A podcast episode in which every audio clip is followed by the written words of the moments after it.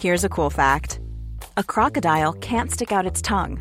Another cool fact you can get short term health insurance for a month or just under a year in some states. United Healthcare short term insurance plans are designed for people who are between jobs, coming off their parents' plan, or turning a side hustle into a full time gig. Underwritten by Golden Rule Insurance Company, they offer flexible, budget friendly coverage with access to a nationwide network of doctors and hospitals. Get more cool facts about United Healthcare short term plans at uh1.com. Mm-hmm.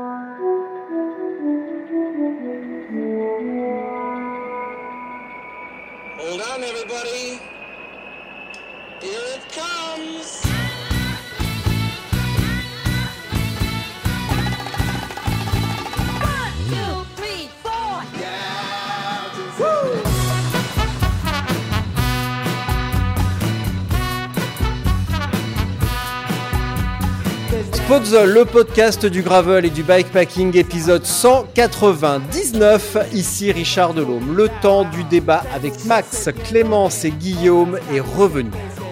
Aujourd'hui, nous vous avons concocté un menu royal. Nous entamerons le débat qui enflamme les esprits. Voyage ou compétition, faut-il choisir? En effet, le voyage à vélo est-il incompatible avec la compétition à la journée ou à la sauce ultra bikepacking et tout le tralala? Puis, sur une idée de Max, nous aborderons un sujet qui fait lien avec l'épisode avec Sofiane. Combien faut-il d'épreuves pour maîtriser ou commencer à se sentir à l'aise en ultra? Et sans plus attendre, donc, le gros débat avec Max, Clémence et Guillaume. Bonsoir, moi c'est Maxime et je fais un peu de vélo. Hmm, et tu nous as sorti ta Euh, voix la écoute, plus ça va très bien moi Richard. sensuelle. Très content d'être euh, de, retour avec vous pour, euh, pour débattre et, et puis pour parler de ce qui nous fait plaisir. Merde, Donc, euh, les 8 gigas sont passés là. Non, ça y est, on a perdu Guillaume. On a perdu Guillaume avec sa super connexion, que, sa super, son super partage de connexion. Il n'a pas encore dit un mot qu'on l'a déjà perdu. Ça promet. Et on a perdu Maxime également. mais moi je vous vois. Ça hein. reste entre toi et moi. Tout, Toi et moi. tout, tout va bien, hein, moi je vous vois. hein. Ah Bon, merde, bah alors. Ah bah ouais. Bon alors, comment Ça va Guillaume nous rattrapera. euh, Ouais. il est, de toute façon, il est surpuissant, donc euh, il nous rattrapera forcément. Moi ça va super bien. Je sais pas si vous m'avez entendu à l'instant, là, mais euh, Non Euh, ça va super bien, je suis en pleine forme. J'ai bien récupéré euh, du, de la dernière course que tu as mi, euh, mi-septembre et je me prépare pour la prochaine qui est dans deux semaines. Donc euh, je Eh suis oui. allé un peu explorer les Pyrénées ce week-end et je suis en pleine forme. Et oui, parce que dans deux semaines, tu t'envoles pour le Gravelma. euh, pardon. Euh, c'est le Bikeman. Tu en es où de ta, de ta réflexion là-dessus? Parce que Alors, on s'était dit, est-ce que c'est bien d'aller dans un pays faire du vélo, étaler euh, nos vélos chers, entre guillemets, est-ce euh, que quand, dans un pays qui vient de subir un séisme? Est-ce que c'est bien euh, d'aller s'amuser à faire une course? Parce que le, une course c'est euh, pour moi c'est euh, c'est vraiment un moment de plaisir parce que au prix que au prix que ça me coûte euh, je vous dis que je prends énormément de plaisir. Euh, est-ce que c'est bien d'aller s'amuser alors que les gens sont en train de reconstruire leur pays? Euh, j'ai réfléchi. Euh, bon déjà l'organisation m'a confirmé et a confirmé à tous les participants que euh, que c'était ok pour eux. Euh, ils sont allés, euh, ils sont allés sur place. Euh, Est-ce que je me sens mal sur le fait d'aller rouler alors que les gens reconstruisent forcément des parties de, de, de routes, de maisons et, certaines personnes ont tout perdu? Ben, Oui, clairement. Euh, par contre, euh, quand je reçois un email de l'organisation qui me dit euh, si vous voulez des places à l'hôtel que de l'orga, il y a plein de chambres qui se sont libérées, ou quand je vois des billets d'avion qui sont moins chers, je me dis que quelque part, il faut pas forcément fuir le pays. Et en plus de ça, je, je vais publier sur les réseaux une, une association qui a été conseillée par l'organisation pour, euh, pour pouvoir récolter des dons euh, pour la reconstruction du pays. Donc, avec tout ça, mon sentiment est plutôt positif sur le fait d'aller au Maroc parce que, euh, parce que euh, bah, déjà la, la vie doit reprendre. Ah. Oui. Vous m'avez perdu quand? Mais quand? Non, non, mais je pense qu'en fait, je pense que ça enregistre quand même de son côté, mais que nous, on n'a ni le son ni l'image, donc c'est assez perturbant. Je pense qu'il ne faut pas vous inquiéter pour ça. Ok. Euh, donc, tu as tout, alors j'ai pas besoin de répéter, Richard. Bah, dans le doute, tu peux toujours répéter, c'était captivant. Donc, je disais que mon sentiment est plutôt euh, positif d'aller là-bas, euh, que je vais communiquer Merde. sur une. Est encore parti. Ça va être long Non. ce soir, hein. Ça va être laborieux, je pense. Je m'en sors pas, je sais plus. Mais... Ouais. Moi, je suis très content d'y aller. je, Voilà. je vais communiquer sur une association euh, pour euh, récolter des dons pour aller m'amuser là-bas avec euh, l'esprit en paix. Euh, je pense que le, la vie doit continuer là-bas et euh, d'apporter un peu plus de, hum, de communication là-bas. Bien. Euh, ça remarche pas? Pas- Mais là, ça marche. Ouais. Là, ça marche Là, très ça bien. marche bien, ouais. Moi, je vous Ouais, ça marche super bien. Bah, reprends ton sentiment alors. Mais mon Ouais. sentiment, euh, mon sentiment. euh, Allô? Oui, oui, on t'écoute, t'écoute. Max. Ouais. On t'écoute, Max. Euh, donc mon sentiment est partagé, mais euh, je me dis que le pays doit continuer à, à, être attrayant et euh, d'aller faire une course, de communiquer sur une association pour récolter des dons et euh, de permettre que euh, les hôtels se remplissent à nouveau et, et donner envie aux autres personnes d'y aller. Je pense que c'est c'est vraiment, c'est vraiment une bonne chose. Par contre, est-ce que j'ai envie de voir les gens dans la détresse au bord de la route? Absolument pas. Et c'est ça qui, euh, qui m'inquiète le plus. Mais, euh, mais je pense que ça va aller. euh, dans tous les cas, nous, en tant que qu'Européens, c'est euh, déjà un choc culturel de partir dans un pays comme ça. Euh, donc euh, il n'y a pas de raison que ça euh, soit une, ça se passe mal. Au contraire, au contraire. Donc je suis plutôt, euh, je suis plutôt très très motivé pour aller là-bas. Bah oui, je, oui. Enfin, je pense que Clémence et euh, je ne sais pas ce que Clémence et Guillaume en pensent. Je pense que oui, il faut continuer à le pays vit, euh, le, pays continue à vivre et même si beaucoup vont reconstruire leur truc, bah, la vie ne s'arrête pas et au contraire, y aller, c'est c'est aussi euh, modestement, humblement et euh, chacun comme il peut participer au- à la reconstruction du truc. Alors ça peut paraître dérisoire, ça peut même paraître parfois un peu égoïste, mais, mais si tu n'y vas pas, ça, ça, ça va pas les aider davantage. Donc Non. c'est vrai que si tu y vas, toi tu peux toujours traîner ta mauvaise conscience. Mais si tu restes chez toi à Bayonne ou à Port-Boucau, Vieux beaucoup, euh, vieux beaucoup. Vieux Boucau, pardon. Mm. Euh, bah, ça va pas les aider davantage et euh, bah, l'argent que tu vas dépenser à Vieux Boucau, euh, tu pourrais aussi le dépenser à Marrakech ou euh, dans une échoppe euh, sur l'Atlas. C'est pas grand chose, mais est-ce qu'il vaut mieux pas pas grand chose que rien du tout parfois? Bah, c'est un peu ce que c'est complètement ce que je pense et et quel est le Hmm, l'important c'est d'y aller avec respect je pense c'est le principal et Ouais. parce que on ne peut pas on ne peut pas attendre euh, quel est le délai euh, idéal après une catastrophe pour euh, que ça soit acceptable. Ça après c'est subjectif. Chacun euh, hmm. non c'est chacun décide pour lui qu'est-ce qui est acceptable. Mais euh, est-ce qu'il ne faut plus aller dans certains pays parce qu'il y a eu des catastrophes?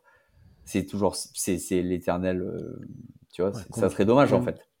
Combien de temps on attend avant de retourner en Bosnie ou au Liban? Mm. Ou euh, combien de temps il faudra attendre pour retourner en Israël? Ah ouais Euh, bah euh, oui. La semaine dernière, enfin en tout cas oui, on est le, le 16. Euh, je crois qu'aujourd'hui ou la semaine dernière, il aurait dû y avoir le Holy, Holy Grail Mountain Bike Challenge, donc un- une traversée bikepacking euh, off-road, bien entendu, euh, d'Israël, avec une trace de 1400 et une trace de 1700, nord-sud. Euh, je me suis longtemps tâté pour faire la 700 parce que euh, on partait du nord et on s'arrêtait à Jérusalem. Et je trouvais qu'arriver à Jérusalem, ça avait Mm. quand même une sacrée gueule. Oui. Euh, J'avais bien aimé, même si bah, j'ai vomi dans une petite ruelle de euh, dans une petite ruelle de, de, de Jérusalem. Un, un, n'est pas passé. J'ai pris un coup de chaud en sortant. J'ai gerbé comme un cochon. C'était atroce. Mais très belle ville, très très belle ville, magnifique. Et du coup là, euh, bah, c'est sûr que la traversée d'Israël euh, en ce moment, euh, bah, c'est un peu chaud la bite quoi. Non, je me disais que hum, est-ce que Clémence ou, euh, ou toi, Guillaume, euh, vous auriez hum, maintenu euh, votre voyage au Maroc à ma place? C'est ça, le- c'est ça la Euh, question. ah oui, moi je pense bah, un peu comme, comme vous deux qu'il faut surtout être au clair avec soi-même et ne pas, euh, ne pas s'inventer des excuses pour y aller ou, ou ne pas y aller. Et, euh, après, comme tu dis, si les organisateurs ont estimé que c'était OK, et je pense qu'ils ne font pas ça à la légère, c'est que c'est OK. Euh, par contre, un discours qui serait plus dur à entendre pour moi, c'est des gens qui disent oui, on y va parce que ça les aide. Pour moi, ça me laisse un peu mitigée parce que bon, la majorité de ton argent va à l'organisateur, c'est lui que tu payes le plus. Après, sur place, oui, tu vas un peu dépenser dans des hôtels et acheter de la nourriture. Mais les gens qui doivent reconstruire leur maison, ça va pas du tout les impacter. Donc, se donner une fausse bonne image et un beau blason doré en disant j'y vais parce que je vais les aider, je n'aime non. Enfin, moi, je ne crois pas. Assume, dis que tu y vas parce que ça te fait plaisir d'abord à toi euh, et parce que t'avais, c'était ton projet, parce que c'est prévu, parce que tu as booké tes vacances pour y aller, et ça c'est honnête.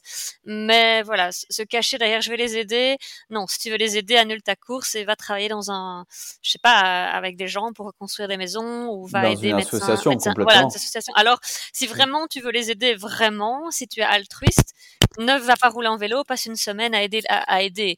C'est pas les trois nids d'hôtel et euh, les quelques brochettes de chèvre que tu vas manger qui vont vraiment aider à reconstruire le pays. Le pays. Mais si tu dis non, j'y vais parce que je, ça m'amuse, ça me plaît et j'avais prévu, ok. Voilà. Et si c'est sécure maintenant, euh, ok. Voilà. Mais Oui, oui, bon, après, c'est mon avis, hum, c'est s'amuser en respectant le pays. C'est pas la Ça- réputation des Français pourtant. C'est un, c'est un séisme, hein, euh, c'est un séisme. C'est pas comme une, c'est pas comme un conflit qui s'étire un Oui, voilà. Exactement. Où euh, là, bah, c'est c'est un événement isolé. Euh, c'est pas comme une, c'est pas comme une, une menace terroriste. Euh, si on disait, euh, tiens, on va faire le Biking Man Mali, nickel. Ouais, non. Euh, Est-ce que c'est risqué ou alors le Biking Man frontière du Burkina Faso? Celui qui Mm. gagne, Nickel c'est aussi. celui, c'est celui qui se fait pas kidnapper. C'est celui Ouais. qui, est, c'est celui qui est vivant, tout simplement. C'est. Hunger Game, Voilà. c'est ça, le dernier survivant. Non, bah après, Voilà. Max, euh, tu nous diras ton, ton ressenti euh, après coup, ouais. ou même sur place, tu nous diras comment tu le sens. Peut-être que tu te diras, bah oui, c'est, j'ai bien fait. Peut-être que tu nous diras, oulala, c'était quand même un peu tendu, je me suis senti mal à l'aise. Bah ça, l'avenir nous le dira et on sera impatient de, de, de connaître ton ressenti euh, post-course ou même pendant. Parce que je pense que j'ai vu, j'ai eu des amis qui sont partis à Marrakech en vacances cette semaine. Et euh, bon, euh, clairement, leurs vacances, euh, il n'y avait, on ne voyait pas de traces du tremblement de terre à Marrakech. C'était, Mhm. c'était la c'est fiesta nickel. et tout ça. Hein. Mais par contre, je pense que dans les petites routes isolées, euh, potentiellement, ça va être, ça va être un peu différent. Donc, euh, donc avec grand plaisir, je vous ferai un débrief là-dessus. Ah oui. Prépare-toi quand même à être déstabilisé. euh. Ah ben bien sûr. Mais attends, au Maroc cette année, j'ai croisé une calèche avec un enfant en plein soleil. Euh, il faisait 40 degrés, l'enfant il était rouge, il avait euh, moins d'un an. J'ai été choqué. Je me suis demandé ce qui se passait quoi. Et c'était le Portugal. Alors euh, là, ça va être un peu dépaysant. Eh bien, je vous propose que l'on enchaîne sur le débat. Alors, comme vous avez entendu, l'épisode 197 était avec Nathalie Bayon, à qui j'avais posé la question en aparté avant l'épisode. Voyage et compétition sont-ils incompatibles? Voici sa réponse. Euh, je pense que le voyage et la compétition sont pas incompatibles, en tout cas euh, pas dans la longue distance. Euh, et c'est aussi pour ça que je me suis lancée là, là-dedans, c'est que j'aimais beaucoup le voyage. Je me vois pas ne pas faire de voyage.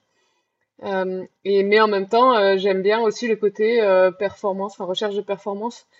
Et par exemple, là dernièrement sur la Silk Road Mountain Race, j'ai pu découvrir le pays. Alors c'est sûr qu'on s'arrête pas autant, c'est sûr qu'on a moins le temps de découvrir, enfin de d'avoir de, contact avec les locaux.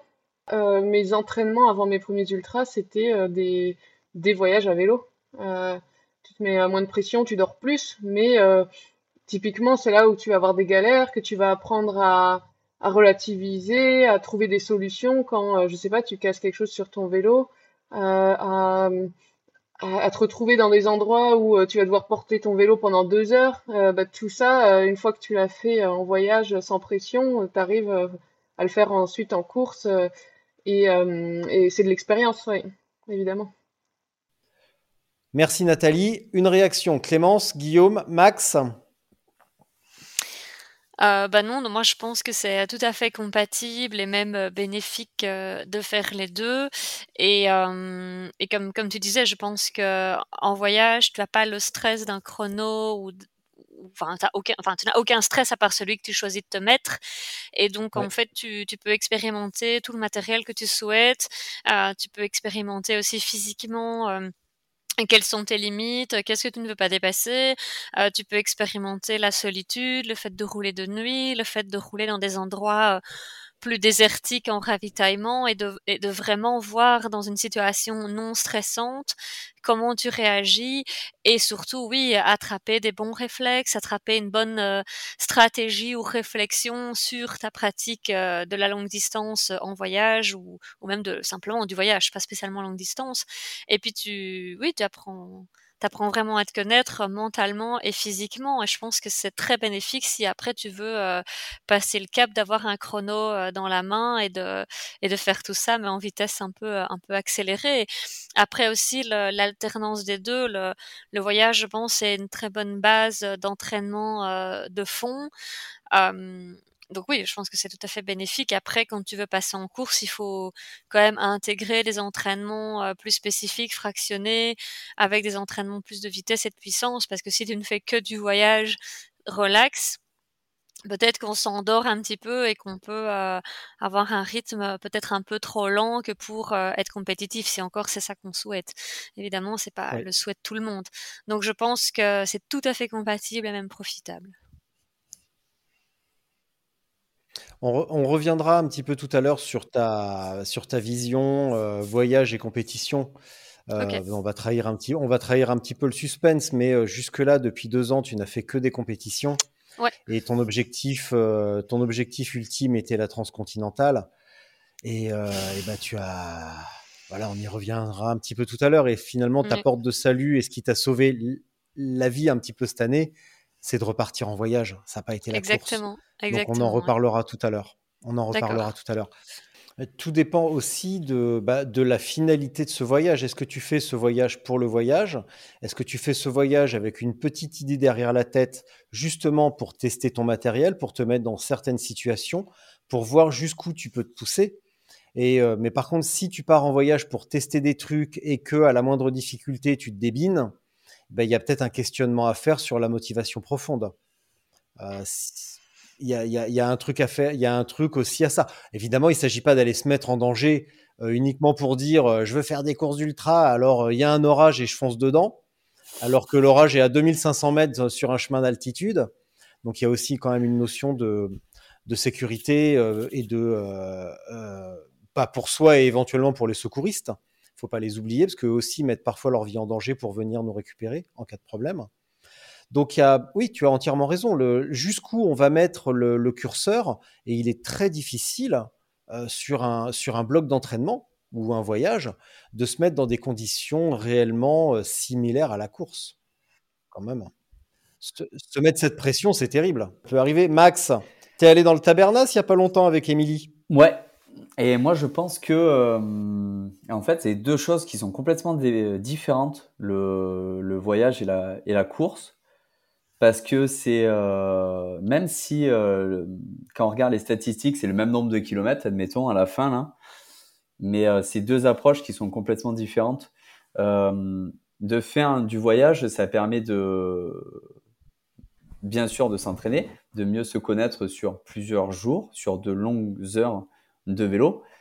Mais euh, si on va sur une compétition et qu'on se dit on va en profiter pour, euh, pour euh, vraiment voyager, ben c'est là où c'est c'est complètement c'est complètement faux. j'ai fait le désert de Gorafé, pas cette année, l'année dernière, de nuit. J'étais dégoûté. Ah bah ouais, c'est beau, hein. je l'ai fait, je l'ai fait, deux jours et deux nuits, ouais, au petit matin. Eh ben, j'ai vu les photos le lendemain, je me suis dit mais c'est pas possible, je suis passé là, c'était, c'était dingue. Et du coup, j'étais même frustré.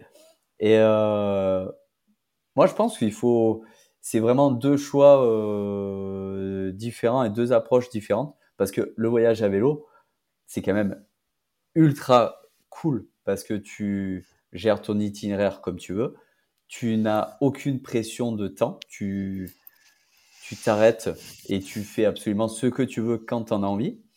Euh, avec Émilie, on est allé justement dans le désert de Bardenas il y a pas longtemps on avait fini, euh, on avait fini notre boucle aux alentours des 14 ou 15 heures. On est parti se balader dans les, dans les petits villages. On est tombé sur la fête du riz avec, euh, avec démonstration de danse. Ça, c'est un, c'est vraiment un voyage. sur une course, moi, je sais que m'arrêter à une table de restaurant, je le fais pas. Euh, puisque je vous ai fait écouter un extrait avec Nathalie, maintenant je vais vous faire écouter un extrait avec Sofiane, à qui j'avais posé exactement la même question avant l'épisode 198. Sofiane. Alors moi, je pense que c'est pas deux mondes irréconciliables. Après, je pense que quand on court, euh, quand on est en compétition, et notamment à un niveau, parce que je parlais de ce que je connais, euh, il y, a, y, a, quand même euh, une balance qui n'est pas faite. Euh, puisque euh, si je prends par exemple l'exemple de l'Atlas Mountain Ice que j'ai fait en, en 2020, euh, j'ai vu euh, concrètement la moitié du parcours puisque j'ai roulé quasiment en continu en, en, dormant presque pas. Et comme il y avait 12 heures de nuit, 12 heures de jour, et bah mécaniquement il y a 12 heures par 24 heures où je ne voyais pas les endroits où j'étais. Euh, après, euh, sur la Bright Midnight, sur laquelle tu étais également, euh, le, le c'est l'extrême inverse, puisque là, pareil, j'ai fait toute la course en dormir, mais n'ayant pas d'obscurité sur sur cet événement qui a lieu en Norvège au mois de, de, juillet, on peut voir tous les paysages de la même manière que si on était en bikepacking. Euh, mais après, il y a aussi le temps, le temps de la course qui est qui est complètement différent de, de, de celui du bikepacking. C'est un temps où on, où euh, on va pas se poser euh, dans un petit café pour euh, prendre son son je vais dire son pain au chocolat, mais bon, ça ce serait qu'en France, mais bon, euh, prendre prendre son petit déj ou, ou, une collation à un moment et puis regarder euh, regarder comment vivent les gens, regarder ce que eux ce que eux commandent dans cette dans cette boulangerie ou dans ce café et et où on va être euh, bah, hyper concentré sur une, euh, un, un, objectif qu'on qu'on s'est donné. Euh, moi, si j'observe ce que je, que, ce que je fais souvent aussi, c'est que je profite des compétitions pour, au préalable et parfois aussi après la course, découvrir un pays. Je pense que c'est pas incompatible dans le sens où, par exemple, si je prends l'exemple de ce que je fais quand je vais courir la Silk Road euh, au Kyrgyzstan, euh, ce que j'aime faire, c'est arriver là-bas une dizaine de jours à l'avance, profiter, euh, profiter d'arriver une semaine avant euh, pour euh, voir le pays, profiter du, enfin me, me, mettre un peu dans dans le la, temporalité qui est particulière à l'Asie centrale, aller dormir en yourte, juste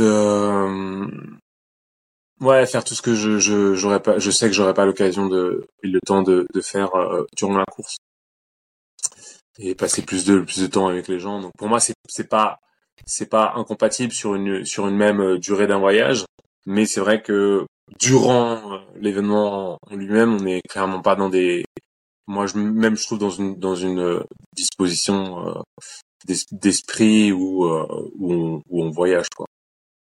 Moi, je trouve que c'est euh, il y a même des, des, des, des endroits où c'est quasiment indispensable, comme préparation d'épreuves. Hein.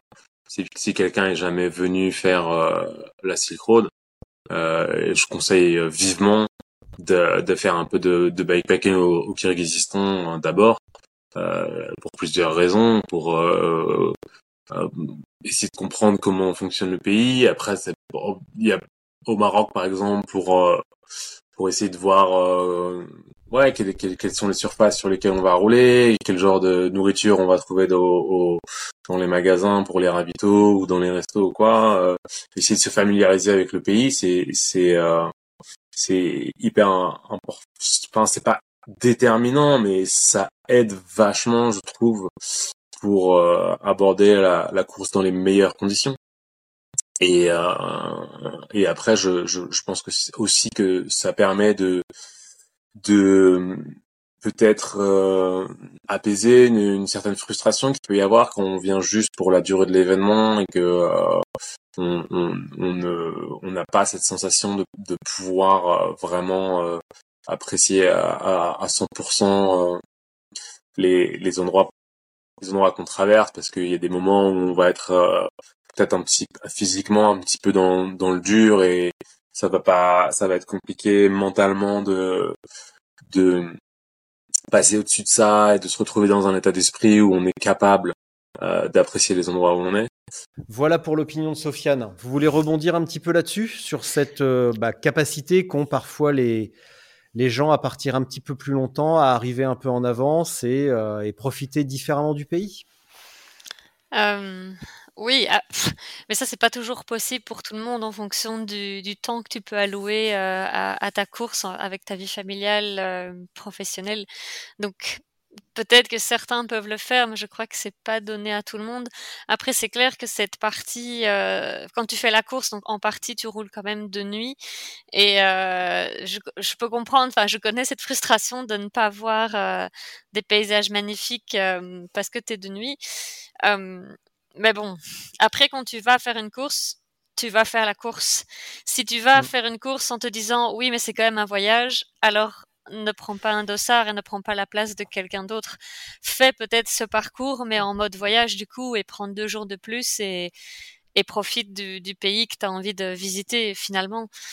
Mais ouais, je crois que c'est une erreur d'aller en course et de se dire euh, je vais visiter. Euh, non, ça par contre, je crois que c'est ah. pas trop compatible. Je suis pas d'accord. Je suis pas d'accord avec toi, Clémence. Il y, a, il y a plusieurs notions de, de prendre le départ d'une compétition. Est-ce que tu fais, tu, tu, vas au départ d'une course pour faire la course? Tu vas au départ d'une course pour euh, voir le pays. Je vais reprendre l'exemple de Sofiane, mais cet été, mmh. quand on a fait le débrief après la Norvège, ils ont évoqué l'idée d'aller euh, au Portugal faire The Goat. Euh, et ça a été fait. Sauf que Sofiane, alors ça, vous ne l'avez pas entendu, c'était en off entre nous, mais il avait annoncé qu'il irait, mais qu'il ne ferait pas la course. Et, euh, et l'année dernière, à la Rhino Run euh, en Amérique, dans le sud de l'Afrique, j'ai oublié le nom du pays, euh, il n'était pas bien, il n'a pas abandonné, mais il a fait la course en mode touriste. Et pour conclure, au mois de mars, j'étais aux Canaries et deux heures avant le départ, je pars avec un mec. Il me dit bah là vous partez, mais moi je pars demain matin parce que je l'ai fait l'année dernière. Euh, j'ai pas vu Lanzarote et donc moi je pars demain matin à 8 heures parce que j'ai envie de voir l'île. Effectivement, euh, nous on n'a rien vu de Lanzarote parce qu'on on est parti à 22 heures et voilà. Ah je suis tout à fait d'accord avec toi si c'est clair pour toi au départ, mais je pense que si dans ta tête tu veux faire les deux, Faire la course et visiter, c'est compliqué. C'est ça que je voulais dire. Si tu prends le ah départ en te disant je ne suis pas compétitive, euh, un top 10 ou un top 20 ne m'intéresse pas, je viens là parce que j'ai une balise, parce que un parcours a été fait pour moi et parce que je vais rencontrer des gens sympas au début, pendant et après. Excellent.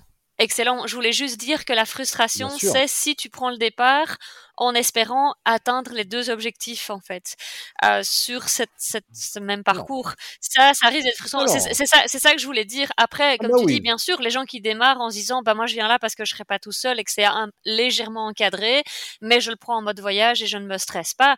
À la bonne heure, c'est parfait, en fait. Hein. Il n'y a, pas, y a aucun souci à ça. Bien et puis, tu profites vraiment de la sécurité que te procure le tracker et l'organisation. Même si euh, ça reste quand même compliqué et relatif, la sécurité sur les épreuves d'ultra. oui, il y a, pas de, tu, tu, tu, profites surtout de l'infrastructure et du, du, parcours qui a été fait pour toi. Mmh. Tu de vois, en Norvège aussi. Ouais, ouais, en Norvège, on, bah, euh, voilà, j'ai fait quatre jours, euh, j'ai fait quatre jours en Norvège. Je sais que j'ai vu tous les points euh, touristiques en Norvège. que J'ai Mhm. pas à y retourner. Et quelque chose, c'est quelque chose que j'aurais pas organisé moi-même. Je suis passé à des endroits que je n'aurais jamais trouvé tout seul en quatre jours. Hmm. Et voilà. Mais par contre, la sécurité, chacun se démerde. hein. Non, mais c'est Évidemment, exactement. euh, Sur les Biking Man, il y a des euh, Race Angel, mais euh, Non, mais dans tous sur les vraies courses, il y en a. Sur les vraies courses, il y en a pas. hein. Non, mais sur les Bikeman, il y a, il y a, t'as, trois voitures hein, qui se baladent et tu arrives à voir un peu de, un peu des personnes de l'organisation sur une Transpyrénées. Euh, déjà, tu en vois quand même beaucoup moins. Ah bah ouais. Euh, voilà, hein, c'est à peu près, c'est à peu près tout le temps pareil.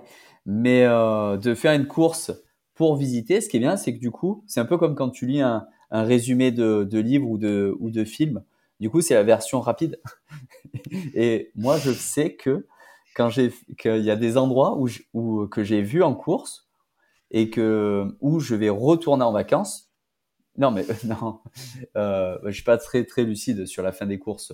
Bah même sur le début, tu vas me dire.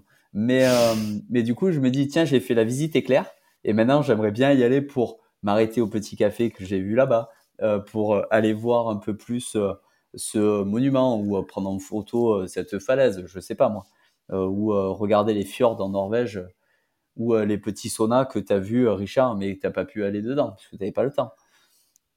Tu vois, c'est un peu euh, c'est un peu une visite éclair. C'est une, vi- visite sauna, mais pour euh, touristes pressés. J'avais enchaîné sur le Portugal, moi. Du coup, j'avais fait visite éclair de l'Espagne et du Portugal. Ah, Dé- Désertus, c'est aussi parce qu'il n'y a pas de transfert des bagages et que quand tu arrives à l'arrivée, bah, tu es comme un connard avec tes sacoches et ton vélo. Et qu'il n'y Exactement. a rien pour transférer les bagages et même pas un pauvre carton. Et que euh, quand tu poses la question à l'organisateur, il te dit bah il y a des magasins à l'arrivée, t'as qu'à aller t'acheter des fringues. Et euh, bah, en fait, euh, en fait, moi, je m'étais envoyé un, un paquet à l'hôtel et je suis arrivé à l'hôtel. Il y avait le paquet sur le comptoir. hein, C'était parfait. hein. Ah ouais. Il est organisé, dit. Ah non, mais euh, j'ai été Non, avec. mais sur, euh, sur ces trucs-là, c'est quand avec- même un truc de dingue. Tu payes avec- un bras, euh, tu payes un bras pour que même pas ton sac te suive et qu'à l'arrivée il y a rien pour t'accueillir quand même. Ouais. C'est quand même scandaleux. Bon, Merde. après, pour le coup, la, dé- la- ouais, Combien? C'est 150 Il balles. est co- Ouais, bah, Et euh, Alors c'est sûr, c'est pas une race cross France, mais quand même. Vas-y Max. Je suis Oui, oui, désolé. oui. Là, je, Et, là, je, là, je chauffe, je m'énerve quand on parle de ça. Désolé. mais là, tu te, tu te chauffes complètement. Mais euh, moi, Bah, vu que je suis partenaire que avec Fast. Club pour, pour le café, en plus, euh, bah, du coup, euh, moi, je suis partenaire, je vais pas payer mon inscription. Et euh, parce qu'il y avait du café Fast Club pour tous les participants au départ. Et non, la tête de Stéphane Lombard quand on est arrivé à l'hôtel, parce que lui, il avait pas d'hôtel. Du coup, lui, il avait abandonné. Il me dit, euh, tu peux me dépanner, je peux dormir dans ton hôtel et tout. Je dis, oui, bon, allez, vas-y. C'était 4 heures du matin, je venais de finir la course. Je suis arrivé à la réception, le mec m'a donné mon carton, j'avais mon savon, mes affaires, mes, plein de petits détails là. Et euh, il m'a regardé, mais j'ai cru que j'étais euh, j'étais Dieu pour lui. il était im- impressionné, alors que c'était une idée d'Émilie, hein, évidemment. C'était pas, pas la mienne. Faut pas déconner. Ah, tu le dis maintenant, ça. Oui. Oui, oui. Ben ça, c'est encore un Mais autre débat, ouais. je pense. hein. Le, le prix Non, des inscriptions et le service qu'on peut recevoir, c'est encore tout un, un autre débat. Non, bah, sur- surtout que Clémence, tu veux faire la FreePix, donc euh, dans la catégorie euh, inscription hors de prix pour que dalle, là tu pourras nous en parler. C'est vrai? Ouais, Je ne me suis pas renseignée encore sur le prix. je pense. Elle arrive où d'ailleurs, la Tripix cette année? À C'est Nice. toujours Barcelone? À Non, Nice, c'est Vienne-Nice cette année, ouais. Ouais. Bah, c'était, c'était déjà ça l'année dernière, je crois. Non, ça arrivait à Barcelone, il me semble, non? Parce que depuis tout à l'heure, on parle de voyage, d'ultra. Est-ce que aussi le le parce que le le, le gros débat, c'est euh, c'est surtout autour du sommeil finalement. Le test du matériel, des sacoches, effectivement, tu peux éprouver ton matériel sur une journée. Et même, euh, même sur une journée, tu vois déjà ce qui fonctionne et ne fonctionne pas. Mais le gros truc, c'est quand même la gestion du sommeil. Est-ce que le temps du voyage ou le temps d'un blo- d'un gros bloc d'entraînement qui s'apparenterait à un mini voyage, n'est- c'est pas c'est pas aussi le temps pour expérimenter ces trucs-là? Expérimenter bah, le, le dodo dehors, expérimenter euh, une nuit courte à l'hôtel, euh, expérimenter un mélange des deux pour trouver sa solution. Mais moi, je pense pas. Moi, je suis complètement. Pardon. Ah, moi, je suis complètement Mais- d'accord. Allez, bagarre. Euh, exactement. En fait, Bah, non, alors c'est fait, un voyage Oh. à viser, à la vision, allez, pour but d'entraînement, en fait, C'est- tu vois. C'est un, c'est un vo- un voy- un voyage à visée utilitaire. Tu vas Voilà. voir quelque chose que tu connais pas, tu vas dans un bled que tu connais pas, tu te retrouves un petit peu hors de ta zone euh, familière, mais tu as quand même une petite idée derrière la tête. Ouais, mais euh, du et, coup, que- et alors, ça signifie, est-ce que voyage, ça signifie forcément confort? Oui. Non. Est-ce qu'on peut pas se mettre légèrement hors de sa zone de confort, très légèrement, très légèrement, un orteil dans une zone d'inconfort pour, euh, pour découvrir quelque chose de plus dans le voyage? Mais euh, oui, exactement. Faut. Est-ce qu'on est obligé d'avoir une, est-ce qu'on est obligé d'avoir une vision comme ça? Enfin, chacun sa vision, bien entendu. Euh, Bien sûr. Mais est-ce qu'on est obligé d'avoir une seule vision et de faire un voyage dans une seule direction, d'une seule manière? Hmm, Bah, bah, bah ça- non, ça tout comme on disait qu'il y a défini- Vas-y, vas-y. Excuse-moi. Non, j'ai dit comme on disait qu'il y a plusieurs types de voyages. Il y a des voyages vraiment à, but touristique et de détente où, je sais pas, j'invente, hein, tu vas rouler euh, euh, 70 ou 80 kilomètres par jour, euh, aller à l'hôtel, prendre le temps dans les restos, vraiment, même aller visiter, euh, prendre une journée pour visiter un site euh, intéressant. C'est vrai, mais en fait, c'est une chose, mais après, tu peux très bien, comme disait Richard, euh, faire un voyage avec une idée derrière la tête parce que tu prépares une course et que t'as pas envie de faire une course préparatoire avant, mais tu vas faire un voyage, tu vas quelque part où tu as envie d'aller voir, mais tu vas rouler euh, un peu plus, tu vas peut-être dormir un peu moins, euh, tu vas peut-être essayer de dormir dehors ou justement de faire un mix dedans dehors pour voir un petit peu euh, où t'en es dans ton entraînement et ce qui convient ou pas pour pas avoir de mauvaises surprises euh, le jour de ton objectif. Donc je pense que en fait chacun met le curseur où il veut et, choisit le sens qu'il donne à ce qu'il fait en fonction de ses projets et de ses envies. Parce que voilà, quelqu'un qui voyage en dormant dehors tout le temps, bah pour lui c'est peut-être des vacances aussi, et peut-être que pour quelqu'un d'autre dormir dehors c'est absolument pas synonyme de vacances et préférera dormir en chambre d'hôte ou à l'hôtel ou ou je sais pas en warm shower. Enfin, c'est, euh, je pense qu'il n'y a pas une définition, il y en a plein et c'est en fonction de ce que toi tu souhaites, de ce que toi tu veux et ce que tu as comme objectif et ton ressenti. Après, tu peux faire euh, les deux aussi. Enfin, je crois qu'il n'y a aucune limite, aucune barrière et qu'on a, on aime bien pense- mettre les choses, les choses faire. dans des cases. Mais en fait, tant que ça te convient et que tu es heureux avec ce choix, c'est parfait. Ouais, en fait, moi, j'ai vraiment besoin de mettre des, euh, des choses dans des cases. Et, euh, Ah. et si je Voilà, on y pars arrive. en, si je pars en voyage et que je prends une chambre d'hôtel, ce qui est un luxe, hein, clairement, Mhm. oh ben là, je prends le petit déjeuner et tout, hein, qu'on soit d'accord. hein. Si Mais par évidemment. contre, je veux m'entraîner euh, et, euh, et en faire, faire un, un entraînement déguisé, c'est-à-dire que c'est un entraînement mais qui me fait voyager, ou du coup pour, euh, pour dormir, je l'avais fait cet été, j'avais trouvé un refuge, euh, un refuge pour marcheurs, un truc abandonné, complètement sordide. Ben là, du coup, ok, j'avais pu travailler différemment, mais euh, ça dépend de la définition du voyage. Tu as, complètement raison là-dessus, mais, mais, euh, mais pour moi, le, voyage, comme je l'imagine, c'est vraiment, c'est vraiment profiter et pas, euh, et pas me saigner comme, comme je peux le faire sur une course ou sur un entraînement déguisé, c'est-à-dire Mm. qui me permet de voyager. non, c'est un peu ça, ouais. Bah, c'est là, c'est là où c'est là où c'est génial, c'est qu'on est vraiment tous différents parce que tu vois quand j'ai fait la TMV, euh, bah, je me suis fait mal. Bah, Je l'ai fait en trois jours et euh, j'ai dormi dehors, j'ai dormi quatre heures par nuit euh, dans les bois, j'ai foutu le feu à mon duvet, mon Vivi aussi. Non, mais Moi je m'en suis je m'en suis pas vanté de ça. Mais ouais, j'avais fait un feu et, euh, que j'avais éteint dans la nuit, il s'est rallumé, j'ai foutu les- j'ai- je me suis roulé dedans et j'ai foutu le feu à mon duvet.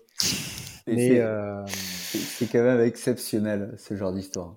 ah, mais je sais, mais n'empêche que n'empêche que c'est fait. Non, le problème, tu c'est vois, le avec problème, tous les- c'est ton les trucs de l'année. Tu animes les podcasts, tu écris euh, pour Planète Gravel et Ouais. le mec, Ouais, mais le mec est- je fous le feu, je fous le feu à mes affaires. Je, oui, je, je- j'ai cassé ma chaîne il y a trois semaines. Je l'ai réparée, je suis reparti. Oui, j'ai abandonné 310 km plus tard. Euh, oui, j'ai cassé ma, ma patte de dérailleur la veille de Badlands. Oui, j'ai pris le départ avec un vélo de location. oui, j'ai fini avec les pieds, les mains fracassés et une partie de mon anatomie. parce que le vélo n'était pas adapté. Mais tout ça, c'est de l'expérience et c'est des trucs dont justement maintenant je peux parler. Ah bah oui, je peux parler de la gestion du sommeil sur Badlands qui a été catastrophique, sur cette idée qu'on se fait de, par exemple, planifier ses arrêts comme je l'ai fait à Badlands ou dans les Vosges il y a trois semaines. Eh bien, je sais maintenant que je ne ferai plus ça planifier les arrêts en se disant mm. ce soir-là, je m'arrête à tel hôtel et je dors et je repars six heures après, eh ben non, pour moi, ça marche pas. Mais mm. ça marche pas pour moi. Mais pour ça, il faut le faire. Et pour ça, il faut se tromper, il faut faire des erreurs, il faut assumer de faire des erreurs. Et il faut pas avoir peur de dire ouais, bah les mecs, euh, j'ai cassé ma chaîne au bout de 300 mètres. Et puis après, j'ai crevé de froid dans, un, dans les toilettes publiques du Oval et j'ai fait demi-tour parce que à ce moment-là, j'avais pas envie, j'avais pas envie de me faire mal. Eh oui. Bon, en même temps, moi j'ai crevé, euh, j'ai éclaté un pneu à, à 15 km du départ. Hein. Euh, euh, Ouais, mais en plus quelques quelques jours avant, tu fanfaronnais sur Instagram parce que tu l'avais monté à tu l'avais monté tu l'avais monté à l'envers donc. Mais c'était pas le même, c'était pas le même et en plus c'était pas le même vélo. Ah. Mais, euh, mais par contre, ben j'avais oublié que monsieur a un parc à vélo à disposition. Est-ce que, est-ce que juste, juste avant de crever, j'avais rigolé en voyant l'Allemand qui venait de crever, euh, qui était en train de réparer, je m'étais dit, quel amateur. Et qu'après, je faisais des bunny up dès que je voyais un caillou pour faire des dérapages et des petits sauts. Oh oui, totalement. Et après, quand j'ai crevé, je me suis dit, ah, j'ai pas été très bon là. ouais. Mais par contre, ça m'a fait beaucoup rire. Ça nous apprend l'humilité et c'est parfois douloureux. Enfin, en tout cas, en ce qui me concerne, l'humilité, c'est quelque chose qui m'ennuie profondément, mais c'est euh, indispensable et euh, ça apprend aussi une vertu, c'est le calme face à, face à une difficulté et face à un obstacle. Euh, parce que on a beau faire des voyages, faire des trucs et faire des courses, ce qui va faire la différence, on en a déjà parlé ici et on a tous écouté Sofiane, c'est la capacité à absorber les chocs et à laisser passer les chocs euh, et les, trucs et à attendre calmement, paisiblement que ça passe sans s'énerver. Mm. C'est ça qui fait la différence. C'est pas de s'exciter dans le vent. Mm. Ah ben ça c'est sûr, je confirme. Amen. Ah bah amen à Sofiane, hein, pas à moi. Hein. Ah non, non, mais c'est tout à fait. je lui ai tout piqué. Hein. Je lui ai tout piqué. Hein. J'invente rien. Ah, je, me rappelle une sortie avec un copain qui, euh, euh, qui s'entraînait pour son premier Bikeman. C'était avant que je fasse des ultras, c'était il y a 4 ans, c'était Juju Marty. Et en fait, on était partis faire une sortie tous les deux de nuit. C'était euh, la première sortie de nuit. Et il était prévu qu'il parte deux semaines après au Bikeman. Donc il devait être prêt. Et je me rappelle le voir s'énerver parce qu'il n'arrivait pas à brancher le câble pour recharger son compteur. Et je me disais, mais, mais dans deux semaines, tu pars faire la course et là, tu t'énerves parce que tu n'arrives pas à brancher ton compteur, mais et il me dit ah mais à la maison, j'y arrive, j'y arrive, j'y arrive. Dis ouais, mais euh, calme-toi, ça sert à rien, tu vas y arriver en fait. Et la base quoi. Bon, finalement, il avait réussi. Hein. fou. il s'énervait quand même beaucoup, hein, notre Juju. Mais on le, on l'entend, euh, on l'entend beaucoup ça, tu vois, quand euh, cet été euh, à la RAF, Victor arrivait dans les CP, super cool, super souriant. On m'a raconté, il y a des mecs qui arrivent en gueulant, il est où mon sac, ta ta ta. c'est pas la bonne habitude, la bonne attitude, ça. On n'est pas sur une course FFC, les mecs. Hein. Détendez-vous. Mais la personnalité sur ce type d'épreuve, il faut la, il faut la canaliser. Oui. aussi, vous, oui, parce que connaissez. Tu as, besoin de toute l'énergie. Tu as besoin de toute l'énergie que tu as euh, dans ton corps, en fait. Mais vraiment toute. Bah oui. on, mais peut pas euh, se disperser à hurler comme des putois. Euh, comme ça, il faut être cool. Mais justement, pour rebondir sur ce que vous êtes en train de dire tous les trois, je pense qu'en effet, il y a des gens qui vont commencer des courses peut-être comme Victor ou comme, comme d'autres, ou peut-être Sofiane, je ne sais pas s'il était comme ça au début, qui sont déjà d'un naturel très calme et posé et limite, ils sont constamment dans un état méditatif où ils savent gérer leurs émotions et leur environnement extérieur. Mais il y a peut-être des personnes qui commencent les courses avec un passif d'angoisse, de stress et, euh, peut-être de nervosité non contrôlée. Et peut-être que les premières euh, ou courses ou voyages vont être stressants pour eux, mais qui s'octroient une marge de progression, ils prennent conscience de ces faiblesses de pas de caractère, mais je veux dire de, de, réaction face à, aux événements euh, négatifs ou, ou, stressants. Et peut-être que ces gens-là vont progresser et qu'en fait, justement, la participation à des voyages ou des courses va être une espèce de, de thérapie et de vers un mieux-être. Et après, comme tu dis, euh, Guillaume, peut-être qu'il y a des gens qui sont fondamentalement nerveux, qui ne se posent pas trop de questions et euh, qui vont rester à, à crier, euh, comme dit Richard, parce qu'ils sont intrinsèquement comme ça et qu'ils ne vont pas euh, aller réfléchir sur leur comportement. Enfin, y a, enfin, moi, je parle pour moi, mais je sais que je, je suis quelqu'un quand même d'assez euh, assez stressé de nature, mais la, le fait, les entraînements, les expériences en course, euh, en voyage, m'ont fait changer profondément en moi, et je ne suis plus la même personne qui a cinq ans.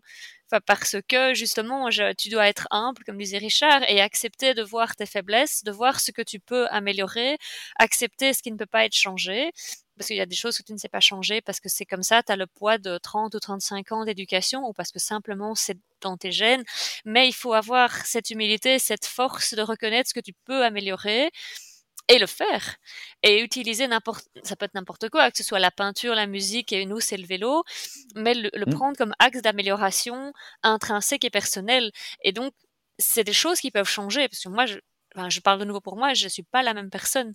Et ma façon de réagir dans ma, dans ma vie quotidienne est tout à fait différente grâce aux expériences que j'ai fait avec le vélo et les courses avant que l'on entame, parce que ce que j'aime avec vous, c'est que vous faites des transitions absolument parfaites sur euh, la thématique suivante. Combien faut-il d'épreuves pour être à l'aise ou pour commencer à maîtriser son sujet?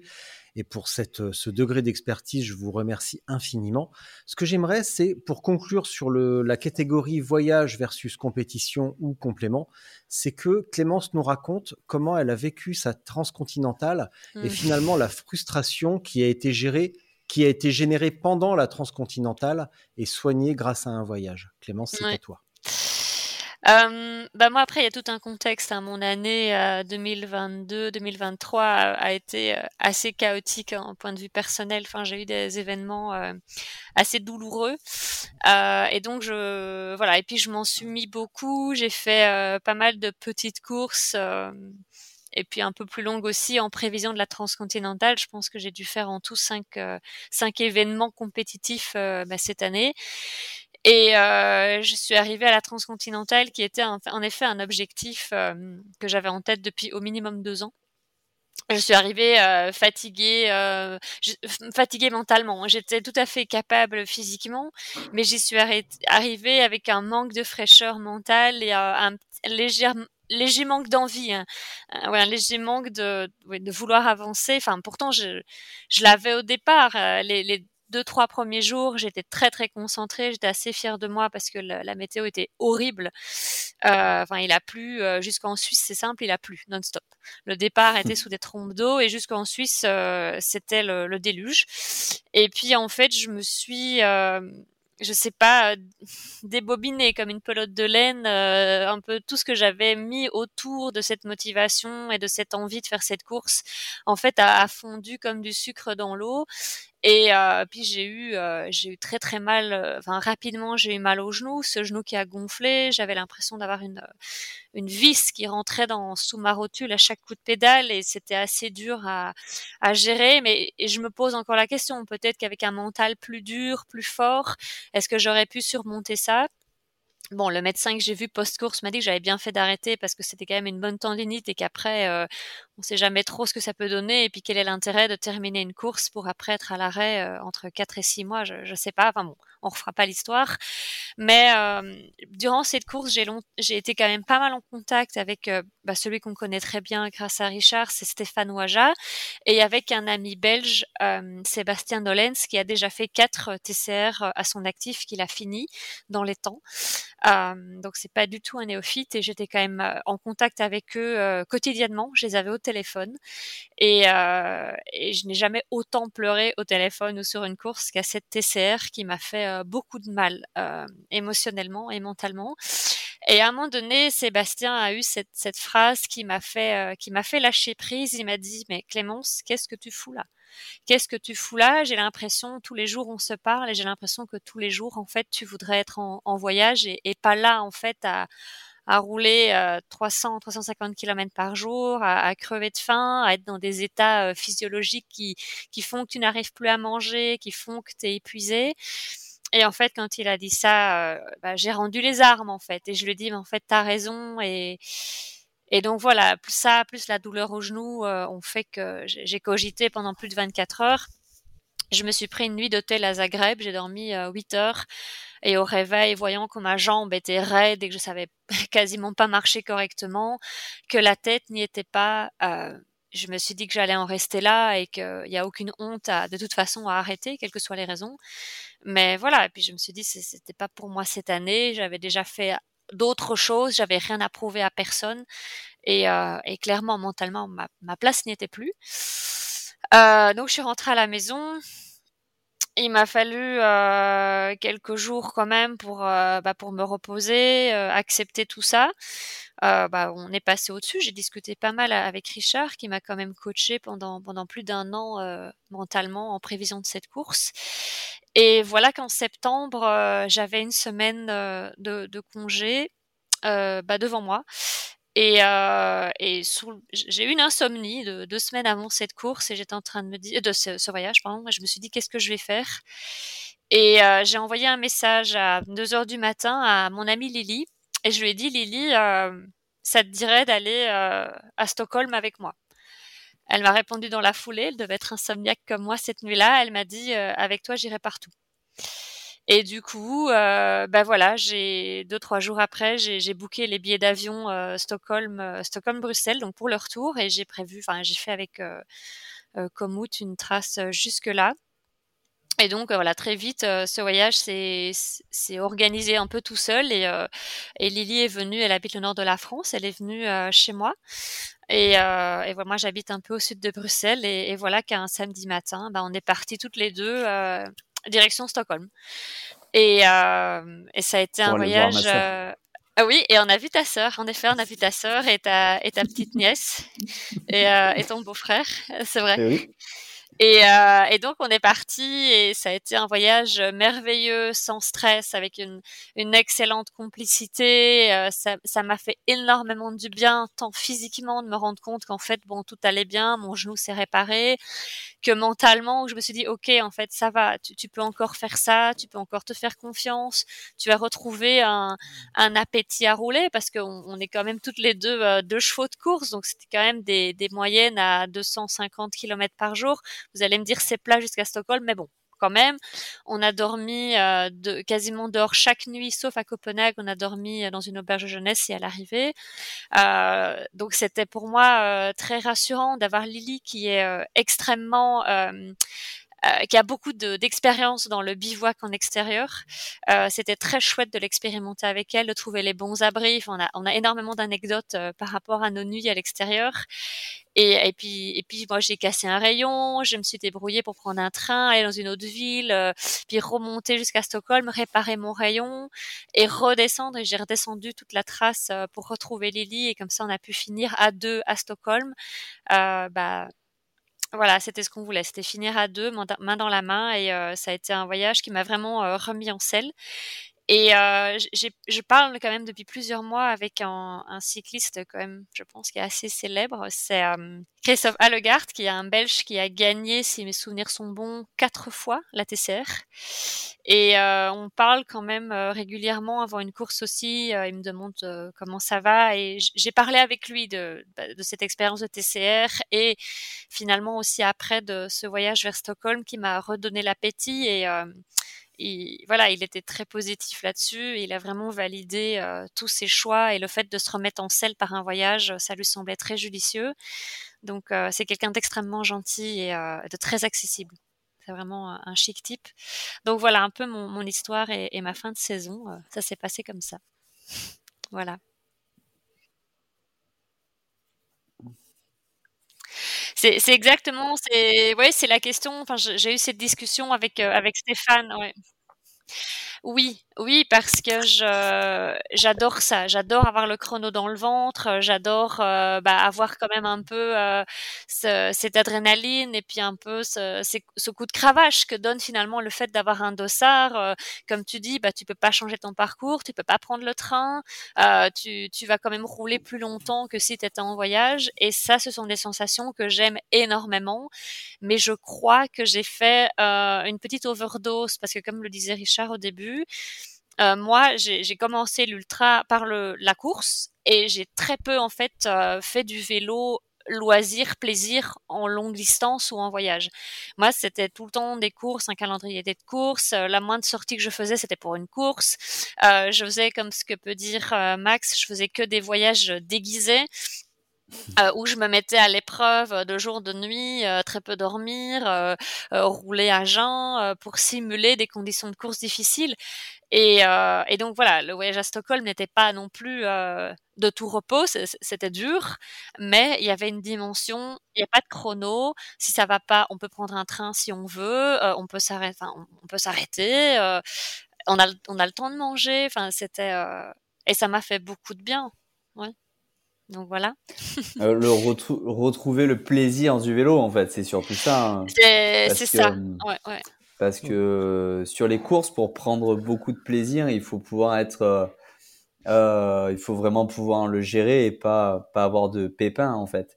Faut avoir, je pense que au plus on a d'expérience, au plus on a de, de plaisir potentiel. Parce que, mmh. parce que sinon, sinon, sinon, sinon, sur le début, euh, c'est toujours, toujours complexe. Mais on peut, on peut s'y noyer, on peut, on peut s'y perdre hein, dans, des, grosses, grosses compétitions comme ça. Mentalement, c'est dur. Hein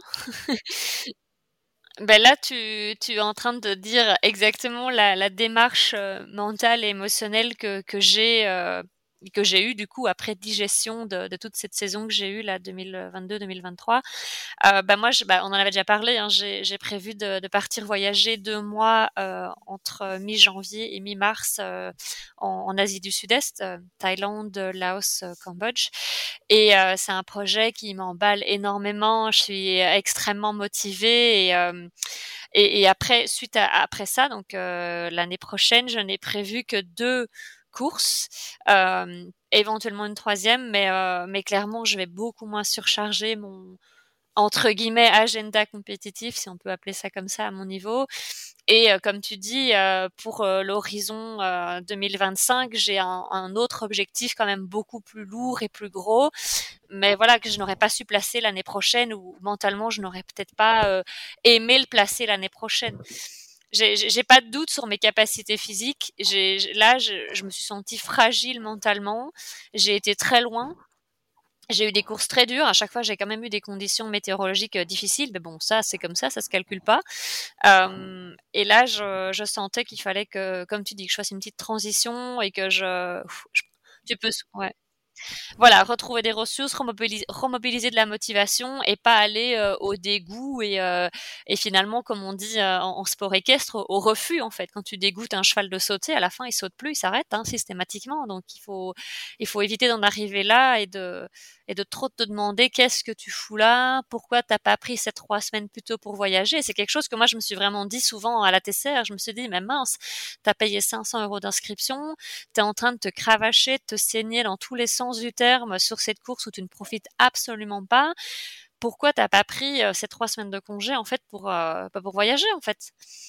Après, on n'est pas, des surhommes non plus, et je pense que c'est normal d'avoir euh, une espèce de sinusoïde euh, dans notre pratique, et, je pense que justement, on peut gagner en humilité et en maturité, qu'elle soit sportive ou juste euh, générale pour nous, de fait d'accepter c'est moins bien, d'accepter de passer dans un tunnel un peu plus sombre, un peu plus difficile au niveau motivation, pour justement recentrer ce que tu veux et et tes ressentis pour remonter finalement.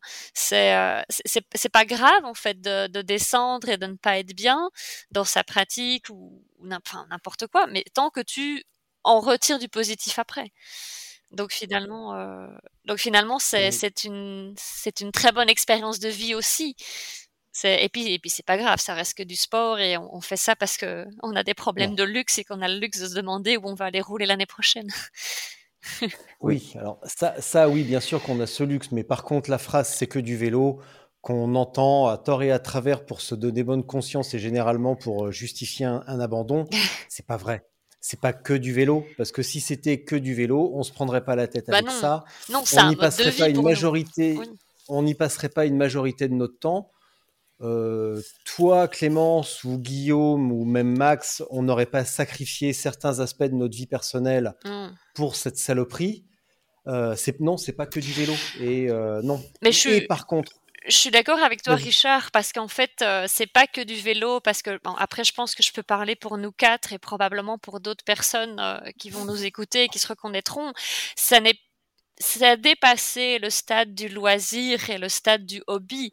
Je pense, en tout cas, là, je, voilà, je- pour vous, en tout Bah. cas pour moi, je peux le dire à 100%, c'est devenu un mode de vie, en fait. C'est devenu une philosophie de vie et quelque chose euh, dont on a besoin, peut-être un, oui, un, besoin de mouvement, un besoin de challenge, euh, un besoin d'être dehors, d'être un peu hors des clous. Euh, finalement, de pas suivre un, un chemin euh, sociologique euh, qui aurait été tout tracé pour nous. On se dit bah non, euh, moi je suis pas sur ces rails-là, je, prends- je dessine mon chemin et je suis heureux dans cette voie-là. Et c'est devenu un, un mode de vie clairement à part entière. Ouais. C'est un très bon moyen de se ressourcer. Moi, honnêtement, je l'utilise régulièrement.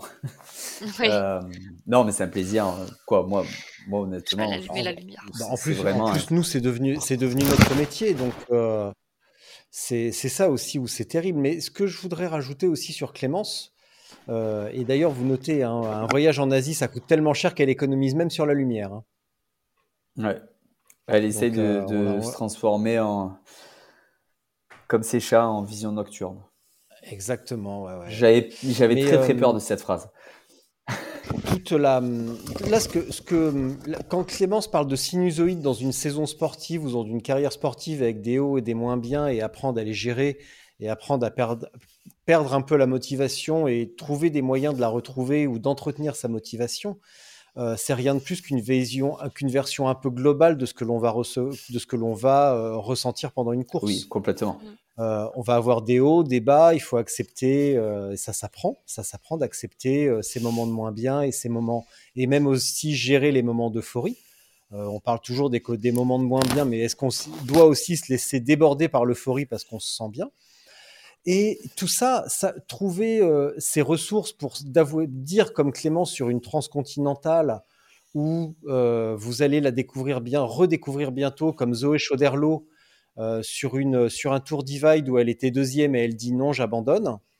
Euh, tout ça, ça demande de la maturité. Et malheureusement, sur les premières épreuves, ou sur la première épreuve, ou sur les deux, trois premières, on n'a pas toujours cette maturité de la pratique pour dire ça me plaît pas. Euh, on ne sait pas forcément pourquoi on est là, généralement pour les mauvaises raisons, parce qu'on a envie de le faire, certes, mais parce qu'on a a envie que les autres sachent qu'on l'a fait. Donc une motivation plutôt externe plutôt qu'une motivation interne avec des vraies valeurs qui nous sont propres. Euh, et ça, ça demande du temps, ça demande de l'expérience, d'où la dernière thématique de la soirée, parce que pour nous, c'est la soirée. Euh, Surtout chez combien Clémence, hein. d'épreuves, surtout chez Clémence, allumé la manifestement, lumière. mais hein. oui. J'ai allumé la lumière. Ouais, non, mais eh, en Belgique, ils sont déjà pas foutus d'avoir un vrai gouvernement, alors comment tu qu'ils aient la lumière? Bah, pourtant, on a l'éclairage public partout, nous, et sur les autoroutes aussi. hein. Ouais, mais ça, on le sait, auto... on le sait bien, ça, c'est la vieille blague de Mantéour. En Belgique, même les autoroutes sont allumées. Donc ça, on la connaît quand même. En plus, j'ai parlé, j'ai fait cette blague sur le gouvernement hier Euh, avec mon, doc- avec mon docteur. Et moi, je suis assez frustré parce que j'ai pas la caméra, mais j'ai pas besoin de la lumière parce qu'il fait encore jour chez moi. Mais moi aussi, c'est, enfin, juste que là. Bah, mais c'est moi la plus attends. au nord. Hein. Ah ouais. Tiens, en plus, vous pouvez apercevoir le trampoline des enfants. Derrière, et je vous l'ai pas dit, mais j'ai récupéré mes disques Mhm. cette semaine, la semaine dernière. J'ai récupéré une partie de ma collection de disques. Je suis trop content. C'est une belle collection. Bref. J'en ai qu'une partie là. J'en ai une deuxième moitié, euh, j'en ai autant euh, ailleurs. Alors, combien oui. faut-il d'épreuves pour être au point? Donc, Oh. si on reprend, bah, Clémence et Max, vous êtes tous les deux les plus expérimentés. Euh, Guillaume a une longue expérience en trail, en ultra trail. Et euh, moi, j'ai commencé l'ultra il y a un an et demi. donc avec The Capitals, après avoir affirmé pendant des années et des années que je n'aimais pas les jouer le bikepacking. Et quand j'ai découvert à The Traca que j'étais beaucoup trop vieux pour aller vite et en tout cas performer avec les premiers, je me suis dit que le bikepacking m'ouvrait les bras.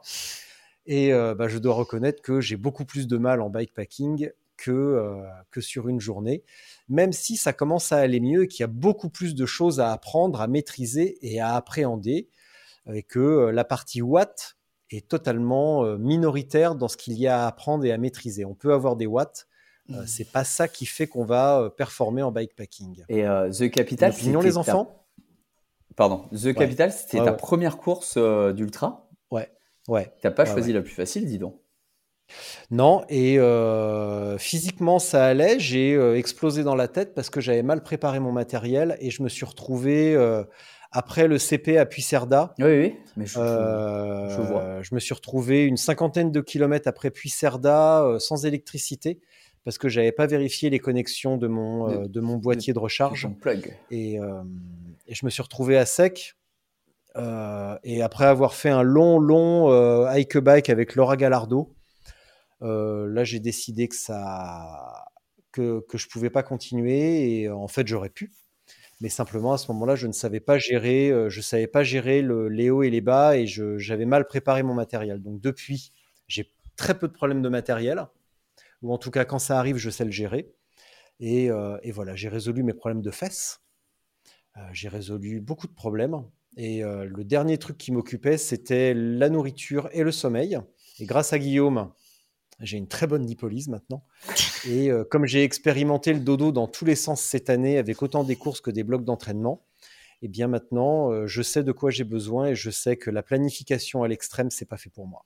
Voilà, je vous laisse la parole. Bon, ben, Alors, euh, moi, je vais commencer, copain, si ça vous dit.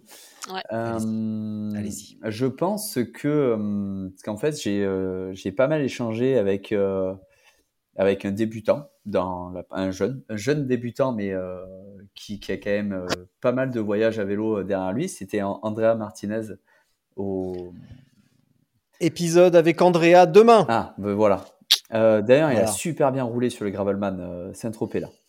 Et 27 heures, 500 km, 27 heures pour André. Et en plus, il y avait du dénive. Et en fait, euh, quand on parlait au départ de la course et après, on, après, on s'est revu au milieu de la course et après, on s'est revu après la course quand je lui ai ramené son sac. Euh, il est parti sur la course euh, pour faire la course avec les autres. Et c'est là où on en a parlé ensemble, Richard. Euh, où j'avais eu une, une, approche complètement différente sur mes premières courses. C'est-à-dire que pour moi, les premiers ultras, à mon avis, ça se compte, il faut au minimum 5 ultras pour faire la course avec les autres. Parce que les 5 premiers, on fait la course avec soi-même, en fait. Ce que peuvent faire les autres, dans un sens ou dans l'autre, euh, pour nous influencer, nous faire accélérer, ralentir, pour moi, on ne peut pas le gérer avant d'être euh, complètement euh, conscient de ses capacités. Et, et pour moi, pour moi, il faut au moins au moins 4-5 ultras pour pour pouvoir envisager de faire la course avec les autres. pour, Andrea et pour bien d'autres, hein, et c'est pas un problème spécifique à Andrea, euh, c'est de mettre la finalité avant le processus. Le processus, c'est euh, déjà prendre le départ d'une épreuve, euh, de ne pas percer, de ne pas, de pas casser une patte de dérailleur, de ne pas casser sa chaîne, de ne pas se laisser désarmer parce qu'il pleut ou plein d'autres péripéties. C'est se concentrer sur ce que l'on a à faire et si on le fait bien, le résultat découle. Mais se concentrer sur le résultat, sur je veux finir en temps je veux finir en temps de jour, je veux faire telle place au général, je veux leur en foutre plein la gueule et je veux avoir ma photo pour mettre sur les réseaux, c'est maximiser sa chance d'abandon. Oui, et puis c'est peut-être aller sur une course pour finalement, les... excuse-moi Max, pour les mauvaises raisons, finalement, si tu, quand tu vas dans ce genre de course qui puise quand même très profondément dans ton énergie physique et mentale, tu, tu dois être là pour les bonnes raisons, sinon en fait ça devient une torture ou un calvaire. Si tu y vas pour la certaine notoriété ou, le respect que tu auras dans les yeux de tes camarades au club ou, pour raconter l'anecdote à Noël, enfin, j'invente, peut-être qu'en fait tu as loupé... Euh, t'as loupé l'objectif ou, euh, ou si c'est juste pour entre guillemets oui être célèbre sur, sur pour tes quelques abonnés sur Instagram ou faire une belle photo finish Mmh, bon, c'est une motivation comme une autre, mais j'ai pas l'impression que ce sera la motivation la plus solide et qui va vraiment cimenter euh, ton, ton ressenti, ton expérience et peut-être ta pérennité dans, dans ce milieu.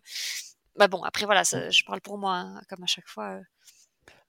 Euh, ah mais tu as entièrement raison. Tu as entièrement raison, Clément. C'est exactement ça. C'est la pérennité et la solidité face aux événements. Si ton objectif c'est de fanfaronner sur Insta, euh, ça tiendra pas longtemps. Non, parce que parce que c'est bah parce que c'est une torture.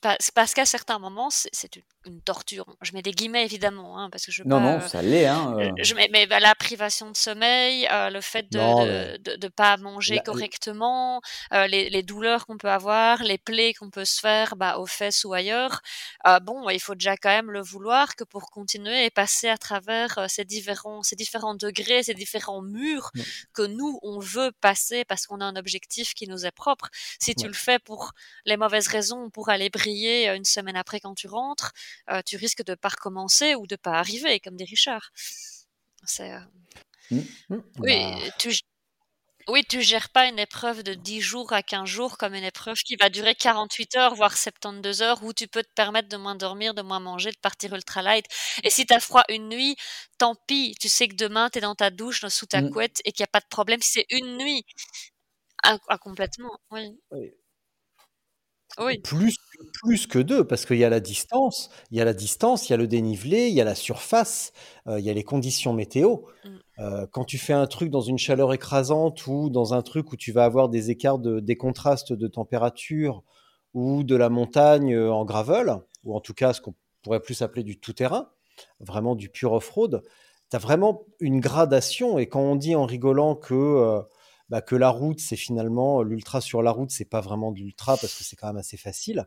Comparé au off-road, bah, c'est un petit peu vrai quand même parce que la route, bah, c'est si, on prend la France, c'est dans des zones relativement civilisées, avec des magasins relativement souvent, avec de la population où tu peux t'arrêter, quémander à boire ou même à manger si tu as une bonne tronche ou si tu es à l'aise avec cette idée. En off-road, tu peux te retrouver facilement paumé au milieu de nulle part sur sur Badlands, on s'est retrouvé sur des longues portions où on voyait rien. Euh, les 200 derniers kilomètres euh, après Almeria, euh, il y avait un bled pour s'arrêter manger. il, fallait avoir une, motivation assez solide pour survivre à, pour survivre à Badlands cette année avec l'orage, la chaleur. Dans mon cas, le, cas d'un vélo pas du tout adapté. Mais bon, je souhaite à personne d'avoir cette motivation-là, mais en tout cas, la mienne était béton. Mais il n'y a rien qui pouvait m'arrêter. Après, euh, ta motivation, elle tu penses pas qu'elle a été décuplée par le fait de, de vouloir réussir à finir la course avec justement euh, ton changement de vélo, ton anecdote ah qu'il fallait que tu valides à 100% à l'arrivée? Sincèrement, non, parce que euh, entre, je vais vous le dire clairement, mais entre euh, avoir les mains, les pieds et une partie des fesses et de tout le reste fracassé et devoir gérer l'enterrement de ma mère, euh, sincèrement, je préfère me taper une semaine d'orage. Et je préfère ne plus sentir rien du tout de mon anatomie que revivre ces jours-là. Et notamment les jours avant la course où j'ai eu le coup de fil du SMUR euh, qui me disait Votre mère vient de faire un arrêt cardiaque, elle est décédée. Mmh. Bah, Honnêtement, sur Badlands, il n'y a rien qui pouvait m'arrêter. Et je m'en foutais. Je m'en foutais totalement. Je pouvais avoir n'importe quel vélo. Alors, il n'était pas génial, mais c'était pas non plus la misère, hein, parce que j'avais mis ma roue avant quand même et ma selle. Mais, euh, mais quand tu as une vraie motivation, hmm. et je peux maintenant le dire, à Bright Midnight, j'avais pas la motivation qu'il fallait, j'y suis allé pour les mauvaises raisons. Eh ben, je finis pas. Badlands, je termine. Euh, la Vosges Express, j'arrête parce que j'avais pas la motivation et à ce moment-là, j'avais envie de, donner une autre tournure à ma vie, bah, je termine pas. Mais euh, euh, il y a des courses comme ça, quand on a la motivation suprême, on termine, quels que soient les obstacles. Mais la motivation ou la, il faut la la- connaître, sa motivation. La surconfiance en soi, c'est euh, il faut euh, Oui. il faut se je pense qu'il faut se positionner avec une fin et une une, une comment ça s'appelle une envie de une envie de de, de donner et d'aller jusqu'au bout très très forte parce que euh, tout à l'heure quand on disait que pendant une course on a des moments où on va où on a des coups de mou moi il j'ai jamais fait une course où à, où à un moment je me dis pas mais pourquoi je suis là? Mais, pour- mais- mais- Mais tu penses à ta motivation profonde alors dans ces moments-là? oui, bah ça passe. Hein. Je me dis, bon, bah, ben, en fait, maintenant que j'ai fait plusieurs courses, quand je me dis, oh là là, c'est dur, je suis euh, là, euh, là, euh, là, c'est vraiment compliqué. Pourquoi je fais ça? Et je me dis, mais non, ça va passer. Et, et, et une heure après, ou deux heures après, ou, dix heures après, bah, finalement, ah ben, ça va mieux. Et, et tu continues à pédaler en chantant parce que tu as la bonne playlist et que tu es content, quoi. Mais ça, c'est aussi aussi le truc qu'il faut apprendre, c'est que euh, euh, je, do- je donne souvent cet exemple à, à mes élèves quand je donne des cours euh, dans, une école. Euh, apprendre quelque chose, c'est euh, bah, c'est au début, on le fait de manière consciente et on le fait parfois de manière un peu euh, maladroite. Et quand on apprend à conduire, on galère un petit peu avec le manchon de vitesse pour euh, changer de vitesse, pour rétrograder. Quand tu fais un rétrogradage d'urgence parce que la voiture devant de toi s'arrête, mais avec l'habitude, qui réfléchit à changer une vitesse? Quand on n'a pas une automatique, évidemment. On. Mais euh, on réfléchit pas. Non. Et avec l'habitude des courses, avec l'expérience, on met en place automatiquement ces réflexes de euh, ça va passer, ça va. Là, tu te sens pas bien, mais tu as juste à attendre. Euh, tu viens de casser un truc sur ton vélo ou tu as une grosse crevaison, bah c'est pas grave, tu répares. Puis si tu, ré- tu trouveras une solution. On- ces, ces réflexes-là se mettent en place automatiquement, mais justement, il faut passer par cette phase un petit peu euh, maladroite et pénible du euh, qu'est-ce que je dois faire maintenant face à cette situation? Et avec l'habitude, on y arrive. Absolument pas, absolument pas. Et j'ai fini des trucs avant. J'ai fini la Grande Guanche, bah, ouais, un petit peu aussi. Je l'ai fini en mars. Il y avait un peu de ça, mais ça allait, ça allait. J'avais pas la revanche de Badlands. Mais bien sûr qu'on peut finir des trucs sans avoir perdu la moitié de sa famille en six mois. Ah bah, euh, Heureusement. heureusement qu'il y en a qui finissent sans divorce. avoir perdu la moitié de sa famille en six mois, sinon il y aurait plus beaucoup de personnes quand même. hein. Et sinon, on n'est pas prêt. eh, sinon, on n'est pas prêt de voir des coureurs d'ultra israéliens. Après, Oh. je dois dire, je dois dire que mon premier, mon premier challenge que j'ai fini par réussir, euh, c'était dans le premier épisode qu'on a fait ensemble. En fait, c'était euh, un 250 km qui était compliqué. Je l'ai réussi en pensant à mon grand-père qui était à l'hôpital. Voilà. C'était, euh, c'était en son honneur. Ouais, mais on trouve chacun nos petits Mais trucs. bien hein, sûr. euh, Et c'est chacun. euh, Ou, ou ça pour, ou ça peut euh, aussi être pour rendre fier un parent qui est encore là et, et qui t'attend à l'arrivée et que tu vois que tu, tu le fais vibrer euh, parce que tu fais, tu le fais vibrer, tu, tu lui redonnes, euh, je sais pas, une motivation ou un centre d'intérêt et, euh, et voir la fierté. Enfin, moi, je trouve que c'est pas euh, mal ou, ou, ou une mauvaise raison que de rendre fier euh, un, un parent ou un compagnon ou un ami qui t'attend à l'arrivée et, qui, et, que- et que tu fais vibrer, ou que ce soit pour tes amis ou tes collègues ou, ou n'importe Bien quel sûr. cercle de, de social qui te soutient ou tissu social pour lequel tu comptes. Euh, Enfin, moi, je trouve ça merveilleux. Enfin, je, je parle. C'est pas un problème. Non, c'est pas, un pas un problème. problème. Enfin, oui, Exactement. Exactement. oui, c'est leur raison. ouais, ouais. Complètement. et, euh, Si tu es OK avec tes raisons, si tu es aligné avec tes valeurs, et si tes valeurs, c'est euh, de, euh, c'est un besoin de reconnaissance, eh ben vas-y. Mm. Si tu as besoin de ça pour être heureux, mais vas-y. mais c'est clair. Ou heureuse. Au, Ou heureuse. au briefing du Bikeman euh, Alpes-Maritimes, Axel pose, pose la question. Euh, parmi euh, vous tous, qui, euh, qui est là pour jouer la gagne? Donc, évidemment, je lève fièrement la main. Et, et là, je me, et là, je me Ah retourne, je vois, je vois personne d'autre lever la main. Et dans ma tête, je me dis, Parce qu'en Putain, Non, mais- c'est moi qui parce qu'en plus, t'es- parce qu'en plus, en plus t'étais- ça veut Non. dire que tu étais au premier rang comme un gros faillot en plus. euh, Élève modèle, élève modèle. Non. Oui, oui, complètement. Et, et du coup, je me dis, oh là là, euh, en étant poli, il n'y en a pas un qui assume vouloir jouer la gagne. Mm. Et, de- et deuxièmement, je me dis, en même temps, si je lève pas la main, tout le monde sait que je suis là pour essayer de gagner. donc, je, ça serait encore pire de pas lever la, euh, lever la main pour moi. Donc, euh, donc j'ai assumé totalement. Et j'ai pas gagné. Et assumer sa, assumer sa singularité, c'est hyper important. Et en plus de le faire comme tu le fais, ça permet de, de- de prévenir tout le monde que toi, tu es là pour gagner, que tu sais pourquoi tu es là. Et tu prends un avantage, un avantage psychologique parce que ceux qui, vont, ceux qui vont te voir dans leur ligne de mire, eh ben, ils savent pourquoi tu es là et ça peut leur mettre le doute à ce moment-là. Mhm. Donc tu as entièrement raison de le faire, Max. Et, et tout ça pour dire que, euh, en parlant de, de, de partage de, hum, après nos courses, j'ai un, un ami qui m'a raconté cet été qui euh, il lisait les, euh, les résumés de courses que je fais après mes courses à son fils pour l'endormir. Alors et- ça, par contre, Et, euh, et tout ça pour dire que je, je viens de finir celui de ma dernière course qui est en ligne sur le site fastclub.cc. voilà, c'était mon instant pub. Tu pourras couper si tu veux, Richard. Absolument pas. Je vais même, euh, je vais même mettre le lien vers le, vers le, vers le site dans la description de cet épisode, Eh. au même titre que le carnet audio de Clémence sur la transcontinentale. Ah, Il y a, d'autres courses, bah là je peux pas, je peux pas vous donner de détails, mais il y a d'autres courses où le simple fait de savoir que ce gars-là est là, euh, il y en a à qui ça coupe les jambes, mais c'est sûr. tout simplement, simplement parce que c'est ce gars-là. Alors que techniquement, ils sont plus forts, mais comme c'est ce gars-là avec ce palmarès, voilà. L'ascendant psychologique, euh, il y a des exemples, tu vois, il y a des exemples euh, frappants dans plein de disciplines.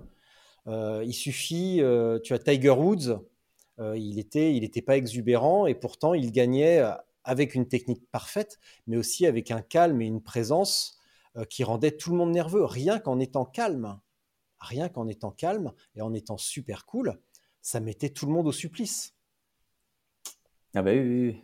Mais euh, Ça, c'est le côté psychologique, de toute façon, que ce soit envers nous-mêmes ou envers les autres sur Bah. l'ultra, c'est c'est une, c'est une énorme partie. Et Moi, c'est clairement ce qui me fait plaisir, hein, clairement.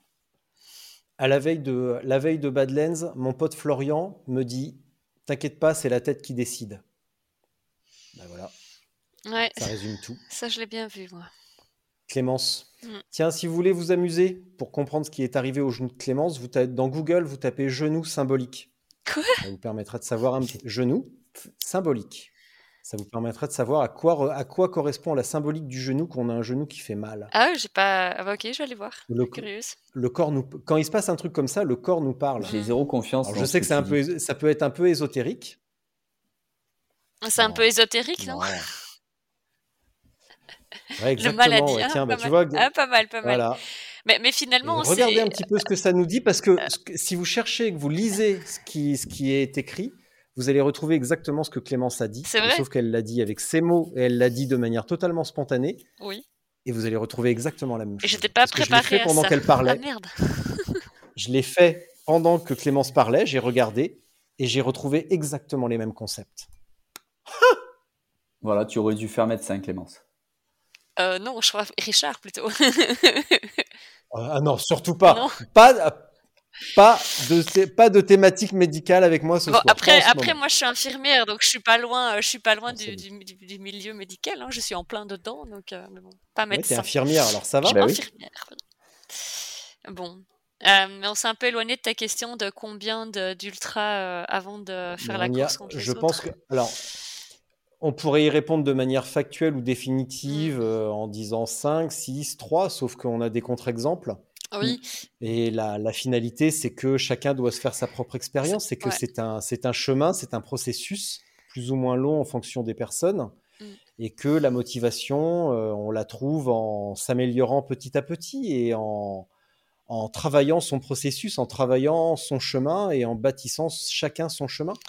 Mais c'est pour ça, ouais, je voulais revenir brièvement là-dessus pour dire que je pense qu'il n'y a Bien pas sûr. un nombre, euh, un nombre défini, mais il est propre à chacun, mais après, comme ce qu'a dit Max, euh, c'est vrai que 4 ou 5, ça peut permettre de déjà engranger de l'expérience et de pouvoir être assez euh, sûr de soi que pour commencer à faire la course avec les autres.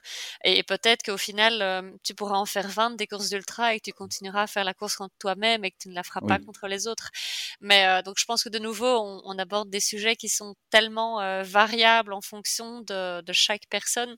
C'est très difficile, je pense, de mettre une théorie là-dessus en fait. Mais euh, tu peux avoir un. Bah, oui, exactement. Après, tu, mmh.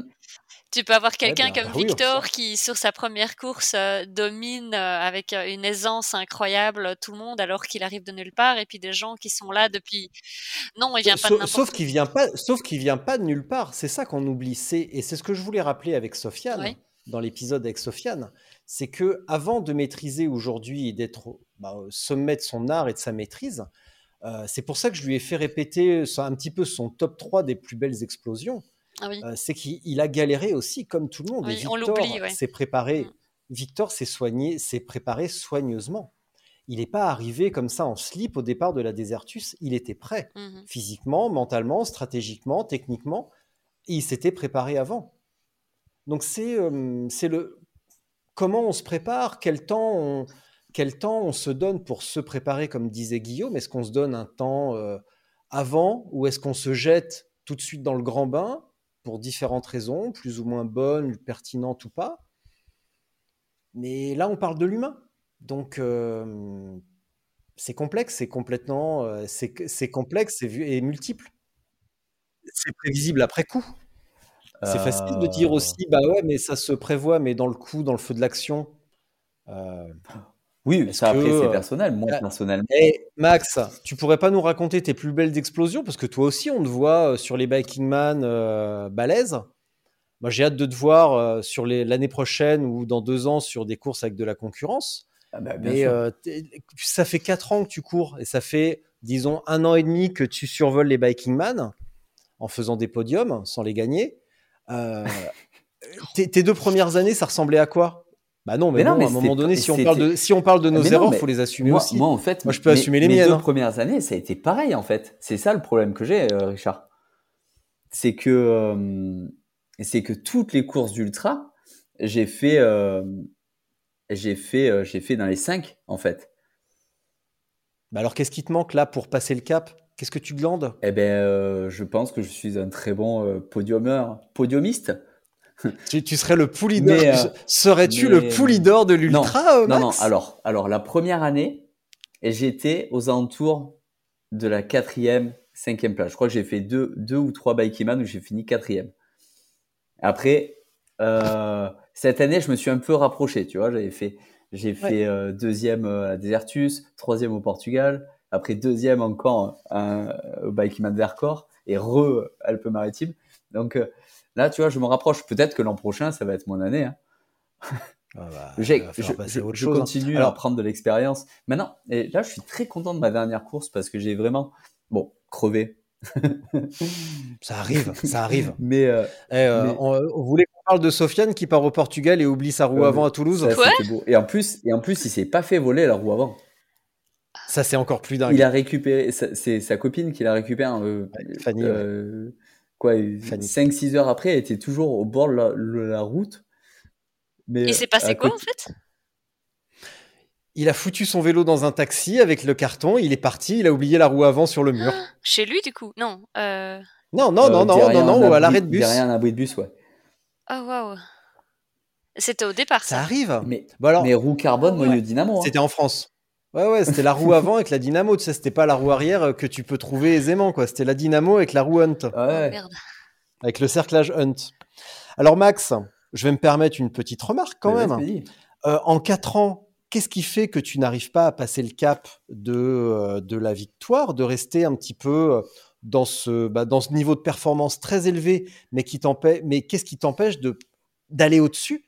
Et qu'est-ce qui fait qu'en quatre ans, tu n'as pas voulu faire entre guillemets autre chose que des Viking Man et sachant que tout à l'heure tu nous as dit que tu aimes bien mettre les petites choses dans des, dans des cases, donc est-ce que ça signifie que tu aimes le cadre familier, protecteur et rassurant du Viking Man au lieu d'aller faire des trucs où tu Hmm. pourrais éventuellement être pris en défaut et être moins dans une situation confortable?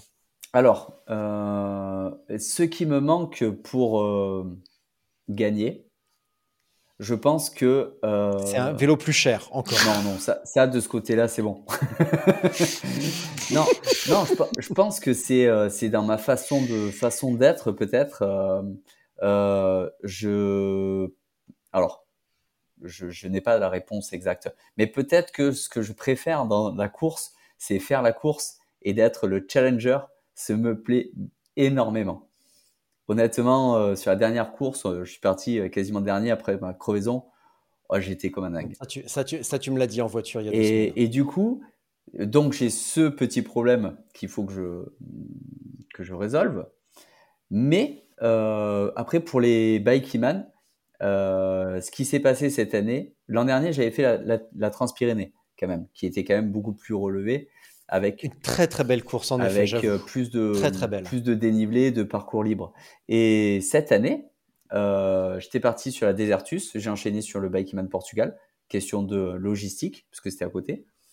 Euh, après, je devais partir dans les Balkans, mais avec mon nouveau travail chez GCN, je n'ai pas pu. J'ai dû annuler la course. Et finalement, les seules épreuves qui étaient très faciles pour moi d'organiser, c'était les, euh, les deux Bikeman 500 km parce que c'était le départ le vendredi et le lundi, je pouvais être euh, au, au travail. Mais euh, ça- ça- mon or- organisation a été chamboulée cette année. Mais l'an prochain, Ouais. je prévois à l'avance, vu que mon travail ne devrait pas changer. Et là, du coup, je vais aller sur des courses euh, un peu plus internationales parce que c'est, euh, ça me plaît beaucoup plus. C'est, c'est ce que je cherche de toute façon. Donc tu vas, donc tu vas être- bah alors c'est c'est un beaucoup plus loin, mais Bassaroun c'est en juin-juillet. Ouais. Et avant ça, qu'est-ce que tu, euh, qu'est-ce que tu vas prévoir? Euh, alors, euh, déjà, j'ai prévu la Desertus parce que c'est question de pratique et le parcours a changé. C'est une épreuve qui me plaît beaucoup. Juste après, j'ai vu que la Traca avait changé ses dates. Et maintenant, c'est le 5 ou 7 mai, un truc comme ça. Ah bon? Oui, c'est deux semaines après Ça, la alors, Desertus. Du coup, je... Ça, ça, ça, ça a changé récemment parce que jusque-là c'était autour du 30. et c'était même aux alentours du 25 avril, généralement. Et là, du coup, bah, je c'est c'est la première semaine de mai. Du coup, je vais pouvoir aller faire la Traca. Après, j'ai euh, la Bazaroun, Bright Midnight, normalement, Ouais. et euh, Badlands. Et avec ça, euh, ce sera une, Bah déjà c'est une belle c'est année. une belle année, tu vois. Et des courses de 800 km gravel, j'ai envie de. De... Bah, surtout, surtout, euh, dessus, surtout tu les, les, les, les 16 000 de dénive à chaque fois dans la caillasse, Mm. euh, ça, ça occupe bien. quoi. Et euh, rien à voir. Est-ce que vous avez, as vu, Richard, la place que fait euh, Mathias de Marquis au, mondiaux de, au mondial de gravel? Absolument pas, je n'ai pas suivi, mais je me doute qu'il est pas loin devant. Il cartonne. Je, alors, je vais vérifier, mais il me semble qu'il fait 12e Ouais, bah, sur une course où il n'y a que des routards. Ouais, mais, euh, mais il- que des routards, euh, lui, tu crois qu'il vient d'où? Euh, C'est un, il était, en, il était en, alors certes, ce qui est pas que c'est que ce soit que des routards, c'est une chose. Euh, c'est essentiellement des coureurs pro tour, alors que lui n'était qu'un modeste continental. et que, et que Euh, il gagne des courses d'ultra. Ouais, mais enfin, il oui. Alors, pour reprendre l'historique, Mathia, c'était un coureur sur route continentale. Le coureur pro tour de la famille de Marquis, c'est son cousin, Alessandro, qui court chez Israël Première Tech. Et, euh, et Mathia, lui, il s'est mis, euh, il, a, il a un petit peu saturé. Il me l'a raconté l'année dernière pendant Traca. Il faisait sa récup parce qu'il avait gagné le 350 la veille. Et je m'étais retrouvé à faire le- une partie du 200 avec lui. Donc, on a longuement discuté. Et il était un petit peu cramé par la, la pression euh, du, euh, du circuit route, on va dire, pression sportive, euh, voire plus si affinité pour ceux qui connaissent bien le vélo. Et, euh, et il s'est mis à l'ultra. Mais bon, oui, il a gagné Badlands, euh, mais il faut aussi reconnaître qu'il il a gagné Bassaroun de très belle manière devant Johan Dercourt. Ouais.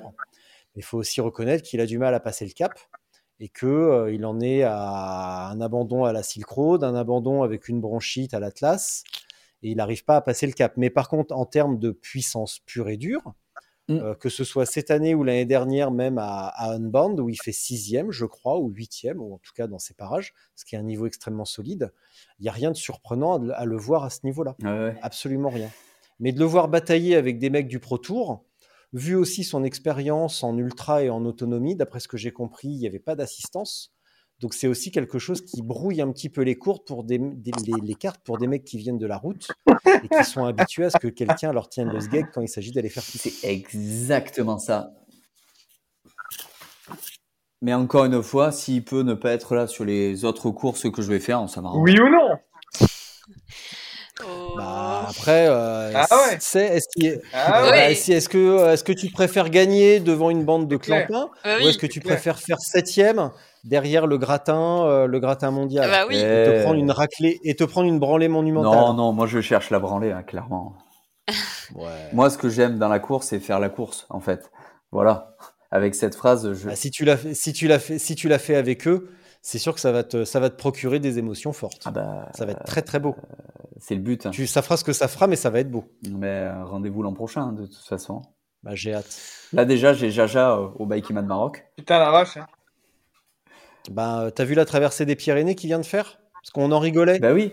On en, rigo- on en rigolait, on se disait ouais, Jaja et tout. Euh, Là, il vient de se faire une traversée. mais- Alors, il a mis son temps de roulage, il a pas mis son temps d'arrêt. évidemment. Donc, Sacrée traversée, donc, quoi. euh, je, je suppose que. Mais, mais attends, Jaja, euh, On peut, resi- on peut resituer qui est Jaja? Euh, Jalabert, Laurent Jalabert, Laurent Jalabert. c'est un champion français de vélo de la euh, de l'époque.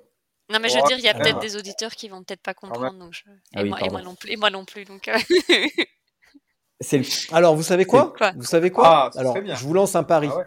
Après le Biking Man, j'essaye Ah de faire un épisode avec Laurent. Ça serait très, Laurent très bien. Jalabert. Qu'est-ce qu'on parie? Laurent Jalabert.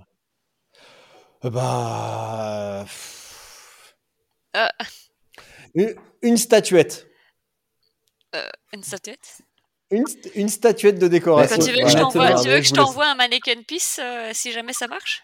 Oh, bah ouais, tiens, parce que tu vois, là, il y a un truc du Guatemala, là, il y a un truc du Brésil, et j'ai un truc du Mexique également pas loin. Donc, si tu veux un truc de, la Belgique, ça me fera plaisir. Ok, bah, Paris Euh. Clémence.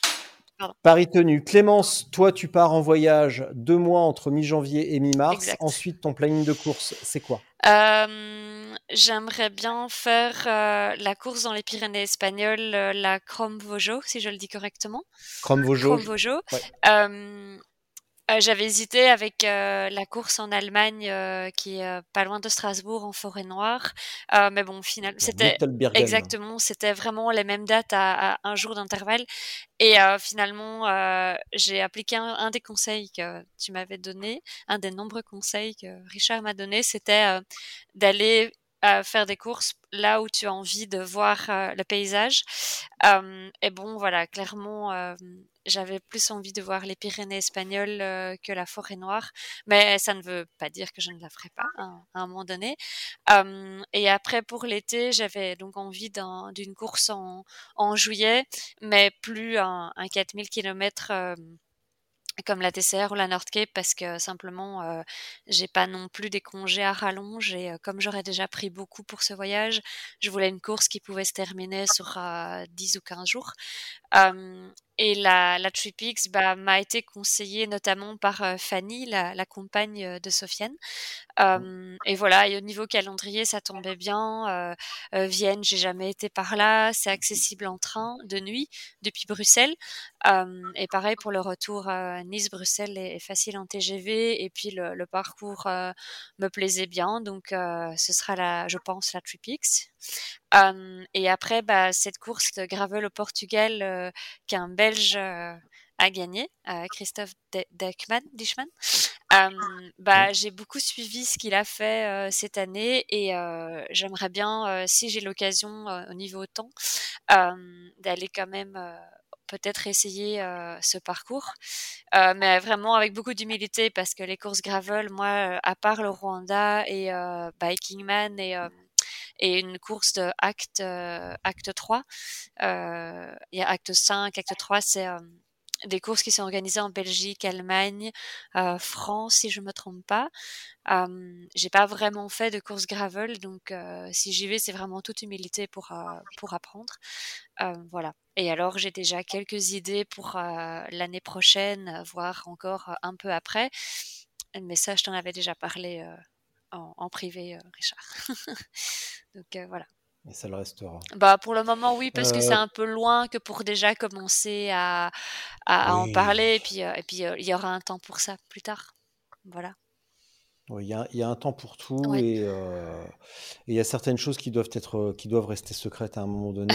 Cultiver notre petit jardin secret, ça fait du bien aussi, au lieu de tout étaler Exact. euh, sur les réseaux et d'annoncer la couleur euh, des dizaines d'années à l'avance, ça sert à rien. Ouais, des- des- Pour la. Chrome Vojo en Espagne, je te l'avais dit, on fera un épisode spécial avec toi, avec Valentin Robe, qui l'a qui l'a fait en, donc en mai. Il fait cinquième, euh, dont je m'occupe également, avec Nahuel Passerat, euh, qui fait deuxième, je crois. Donc, on va faire un- une sorte de débrief, Ah, préparation euh, pour répondre à tes questions. Euh, faut que je le, faut que je le dise à Nahuel, mais bon, il est super cool, donc c'est pas un problème. J'en ai parlé à Valentin la semaine dernière, qui récupère tranquillement de sa transpyrénée. Et, euh, et donc avec toi, où tu pourras poser tes questions. Et toi, Guillaume, 2024, ou même Voilà. fin, bah non, fin 2023, tu, Bah, J'aimerais euh, tu quand prends même de la puissance en gravel. rien qui est pour figé faire quoi en l'instant. 2024 Euh, je suis en train de réfléchir, j'attends les différents calendriers. J'aime- Il y a la Transpyrénée qui m'attire bien. Euh, Bright Midnight, tu vois, t'avais mis. Donc ça, ça m'attire bien aussi. Badlands, comme je t'avais dit.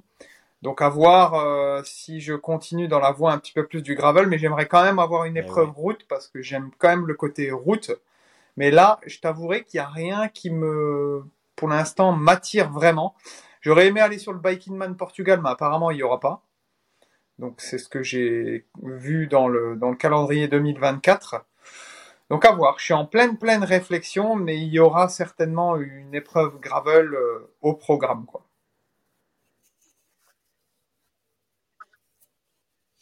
Une, une belle épreuve gravel que j'ai le- la chance de faire il y a deux ans, c'est la Restaurant Rwanda. Ouais. Mm. C'est euh, splendide, euh, c'est fin janvier, début février, euh, donc tu peux échapper un petit peu à la grisaille, enfin quoi que vous, vous êtes au sud, mais bon, euh, c'est quand même autre chose d'être au Rwanda en- au mois de Eh, moi, je suis, au février. sud, ça, je, suis au, je suis au sud de Paris, donc la grisaille, je l'ai pareil que Oui, toi. hein. C'est vrai. Moi, je suis dans le Mais, Pays Basque, euh, hein, c'est légèrement humide. D'accord, mais en tout cas, Ouais. si un jour vous voulez euh, une épreuve gravel quand même euh, un peu euh, à la fois hors du temps et à, et à la fois hors d'un peu tout ce qu'on connaît, euh, je vous la conseille à tous les trois parce que euh, c'est vraiment une épreuve sur laquelle vous pouvez vraiment vous amuser, euh, sur laquelle euh, notre max national pourrait vraiment jouer la gagne aussi, je pense. Et après, ce qui est chouette, c'est que c'est un Belge et un Anglais qui l'organisent. Euh, et ils sont vraiment très sympas. Ils sont hyper à- à disponibles euh, par mail ou par, euh, par Instagram ou, ou quoi que ce soit pour répondre aux questions.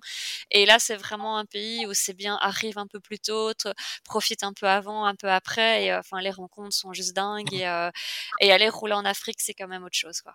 Enfin, en tout cas, moi, j'ai vraiment, j'ai eu la chance de la faire et euh, ça a été une expérience, euh, enfin, vraiment, enfin, concrète et à la fois euh, une très belle introspection pour moi. Et Et, Il y a, euh, y donc voilà, John je- là si aussi vous pouvez y aller, que j'ai vu qui était intéressant. Bassa- Bah, en fait, alors, euh. Guillaume. En Indonésie, c'est ça? Non, c'est- euh, En c'est en. Indonésie ou euh, C'est au Pays Basque. Bassa- c'est- Non, Ah, je disais à, Bassa- je disais à, Gui- Bassaroun, Pourquoi c'est en à Ah, Guillaume, prends mon calendrier, sinon on t'emmerde pas. hein. Il il y a une course en Indonésie qui avait l'air pas mal. J'ai prévu de la faire avec Badlands Ah ouais. et, euh, et comme ça on peut faire voiture commune. Ah, puis vous pourrez, vous pourrez aller en Norvège aussi. La ensemble. Norvège aussi. Ah bah moi j'ai prévu un petit voyage vers Oslo au départ de chez moi, donc on va refaire un peu le même format avec Lily et euh, on ira à, Oslo. J'ai une amie euh, norvégienne qui habite là-bas, qui fait du triathlon et euh, suite à euh, Stockholm, je lui ai dit ah ben là euh, on va aller à Oslo, euh, mais en remontant euh, du coup plutôt euh, la Hollande, pas passer par l'Allemagne et euh, remonter tout le Danemark jusqu'au nord du Danemark, parce qu'il paraît que c'est vraiment euh, vraiment splendide aussi et assez sauvage. Donc, euh, et puis prendre le bateau évidemment jusqu'à Gothenburg et puis euh, passer en Mm. Norvège euh, par ce côté-là. Donc si vous voulez m'accompagner, Mais Max, tu fais pas de Max, tu fais pas de de- d'épreuve route? Euh, L'an prochain, je pense pas. Quoi, en fait, à, à tout moment, euh, j'arrive à, faire une épreuve, euh, une épreuve avec les caméras euh, de GCN derrière moi. Et dans ce cas-là, ça sera sûrement beaucoup plus facile sur route. Euh, après, euh, globalement, l'entraînement pour le gravel ou pour la route, euh, c'est le même. Quoi, pour moi, c'est le même. C'est le même. Donc, c'est plus facile de passer du gravel à la route que, le, que, que de faire dans l'autre sens. Mhm. Ah bah et, confirme. et, et voilà. Donc, euh, donc, si des fois, euh, quoi, j'en ai, j'en ai pas qui me, qui me, qui me, qui me, qui m'attirent plus que ça. Euh, donc, Ouais. euh, j'en ai pas prévu. Bon, par contre, si tu vas à la Transpyrénée, ne crois pas que c'est une course sur route. Fais attention à ça. Ah, Ah, d'accord. Pourtant, c'est ce qui est indiqué. Oui, Ouais, mais mais- c'est la- c'est c'est une, orga- c'est une organisation transcontinentale, Oui. donc ça veut dire qu'il y a des fourberies. Et euh, deux semaines avant la course, j'ai eu Valentin, il me dit euh, Bon, bah, je pense que je vais emmener des baskets parce qu'il y a un hike bike euh, qu'on peut pas euh, négocier. Allô, allô Et, euh, et j'emmène des baskets pour faire, pour faire le hike bike. Ouais. Et euh, c'est ouais, c'est c'est costaud. Ben, si tu veux, euh, Guillaume, je t'enverrai quelques photos euh, des passages gravel obligatoires euh, qu'il y avait à la TCR. Ça peut te montrer un peu la couleur de ce type d'organisation. Ah, Je pense qu'on a perdu Max. Ah oui, pense. Max, t'es toujours là? Maxou? Maxou? Il est parti. Ah, le bougre. Et toi, et toi, Clémence aussi, c'est que du Ah gravel non, alors ah non, pas du Tu tout. Euh, moi, non. c'est plutôt euh, route. Hein. Chrome Vojo et Tripix, c'est c'est route. Et alors, euh, Je connais pas ça, Grande Beaujeu. bah, c'est une, Elle est ép- très belle. c'est une épreuve qui Très, doit très avoir, belle. je pense, deux ou trois ans. Et euh, enfin, je, je pense que c'est une épreuve assez jeune. Euh, moi, ce qui me séduit, oui, c'est la- Je les crois que je viens paysages de et puis euh, tout le monde. en t'entend par contre. Non, non, on est là, Max. On est là. Max Je ne suis Bon, on va lui laisser le temps de se les reconnecter. Ouais. Je vous Bah, entends si. plus. ah bah tu... Clémence, tu me l'enverras. Ouais, je je veux bien voir vais, ça, je à vais, quoi ça je vais te l'envoyer. C'est euh, c'est autour du, du 10 ou 11 mai. Si jamais tu as un trou, euh, ce serait chouette euh, de ce serait chouette, Ah ouais, ce serait c'est chouette pas de ça. croiser. Et la- les organisateurs, euh, enfin l'organisation en général, elle a l'air assez, assez sympa. Ils se prennent pas trop la tête. euh, bah, l'espagnol et, euh, et voilà, j'avais envie d'aller une fois par là. Donc, euh, donc voilà. Et alors non, si je fais une épreuve gravel l'année prochaine, ce serait celle euh, peut-être euh, au Portugal, euh, ouais, qui, qui me tente. Et peut-être que l'année d'après, si je prends plus d'expérience en gravel, je- j'en ferai d'autres plutôt l'année prochaine. Mais j'ai pas spécialement envie d'aller trop vite et de me casser les dents. voilà. Donc, Ça dépend de l'épreuve, parce que si tu vas sur un truc vraiment pur off-road, un petit peu violent, style Hellenic Mountain Ah non, Race, ouais. évidemment, ça peut, te, ça peut te secouer les puces. ouais. Mais sur un truc type euh, Badlands, euh, Bite Midnight ou euh, truc comme ça, euh, oui, c'est gravel, mais c'est pas technique du tout. C'est très difficile, Ok. mais c'est absolument pas technique. Bah, peut-être pour l'année euh, d'après, parce que comme je t'ai dit, euh, mon année 2024 sera vraiment focus sur ce gros voyage et puis sur ces deux courses-là. Et j'aurai du coup donc moins de temps. Mais l'année d'après, 2025, c'est clair que là, j'ai envie de refaire un, un calendrier peut-être un peu plus fourni et un peu plus varié. Ouais. Ou pas. Et toi, Richard? Ou pas, Clémence, Ah. parce que les, les motivations peuvent Oui. changer. Cette année, tu étais convaincu que ta destinée, c'était la TCR, Exactement. et finalement, on s'est rendu compte que pas du tout. Et peut-être que l'année prochaine, euh, tu vas euh, faire autre chose. Peut-être, euh, on ne sait pas. Ah ben comme disait Guillaume, rien n'est figé. hein. les- Ouais. La planification à très long terme, euh, dans nos trucs, il y a tellement de choses à voir, tellement de choses à faire et à découvrir Exactement. que euh, Exactement. Puis j'ai plein, j'ai plein d'envies. c'est un peu ouais. délicat. Oui, puis Bah après, oui. c'est plus, je parle des projets, ce sont des envies qui évidemment euh, peuvent évoluer, mais j'ai d'autres projets qui me tiennent à cœur. J'ai j'ai, par exemple terriblement envie de traverser le, le Chili, par exemple, en, en vélo, euh, ben, en voyage, et euh, ça, je sais que je le ferai. Euh, dans les, les 3 à 4 ans, c'est euh, quelque chose que je, je veux faire absolument, euh, aller traverser le Chili. J'ai euh, une connaissance qui m'a proposé euh, d'aller euh, en Argentine faire la route euh, 44, je crois, si je me trompe pas, qui est une des routes les plus hautes au monde. Euh, lui euh, est argentin, il l'a déjà fait, il m'en a parlé avec énormément de dévotion et de, je sais pas, de, de bonheur. Je me dis, bah pourquoi pas. Enfin, j'ai plein, j'ai plein d'idées en fait. Et donc, euh, ce qui est chouette, c'est qu'on peut se laisser, euh, enfin moi en tout cas, je peux me laisser guider par ça et, euh, et me donner l'occasion de rebondir et de changer de trajectoire si j'en ai envie. Donc, donc clairement, tout n'est pas figé, mais je, moi, je fonctionne comme ça avec des objectifs ou des choses que j'aimerais bien réaliser, mais en me donnant la possibilité de d'adapter mon programme et de tout à fait changer de bord, comme tu dis, Richard, si si la la vie le, le permet ou voilà ou l'impose, oui. Bon, Eh Richard. bien, je pense qu'il va être temps de... euh, Pardon? Ah, Max, on a retrouvé Max.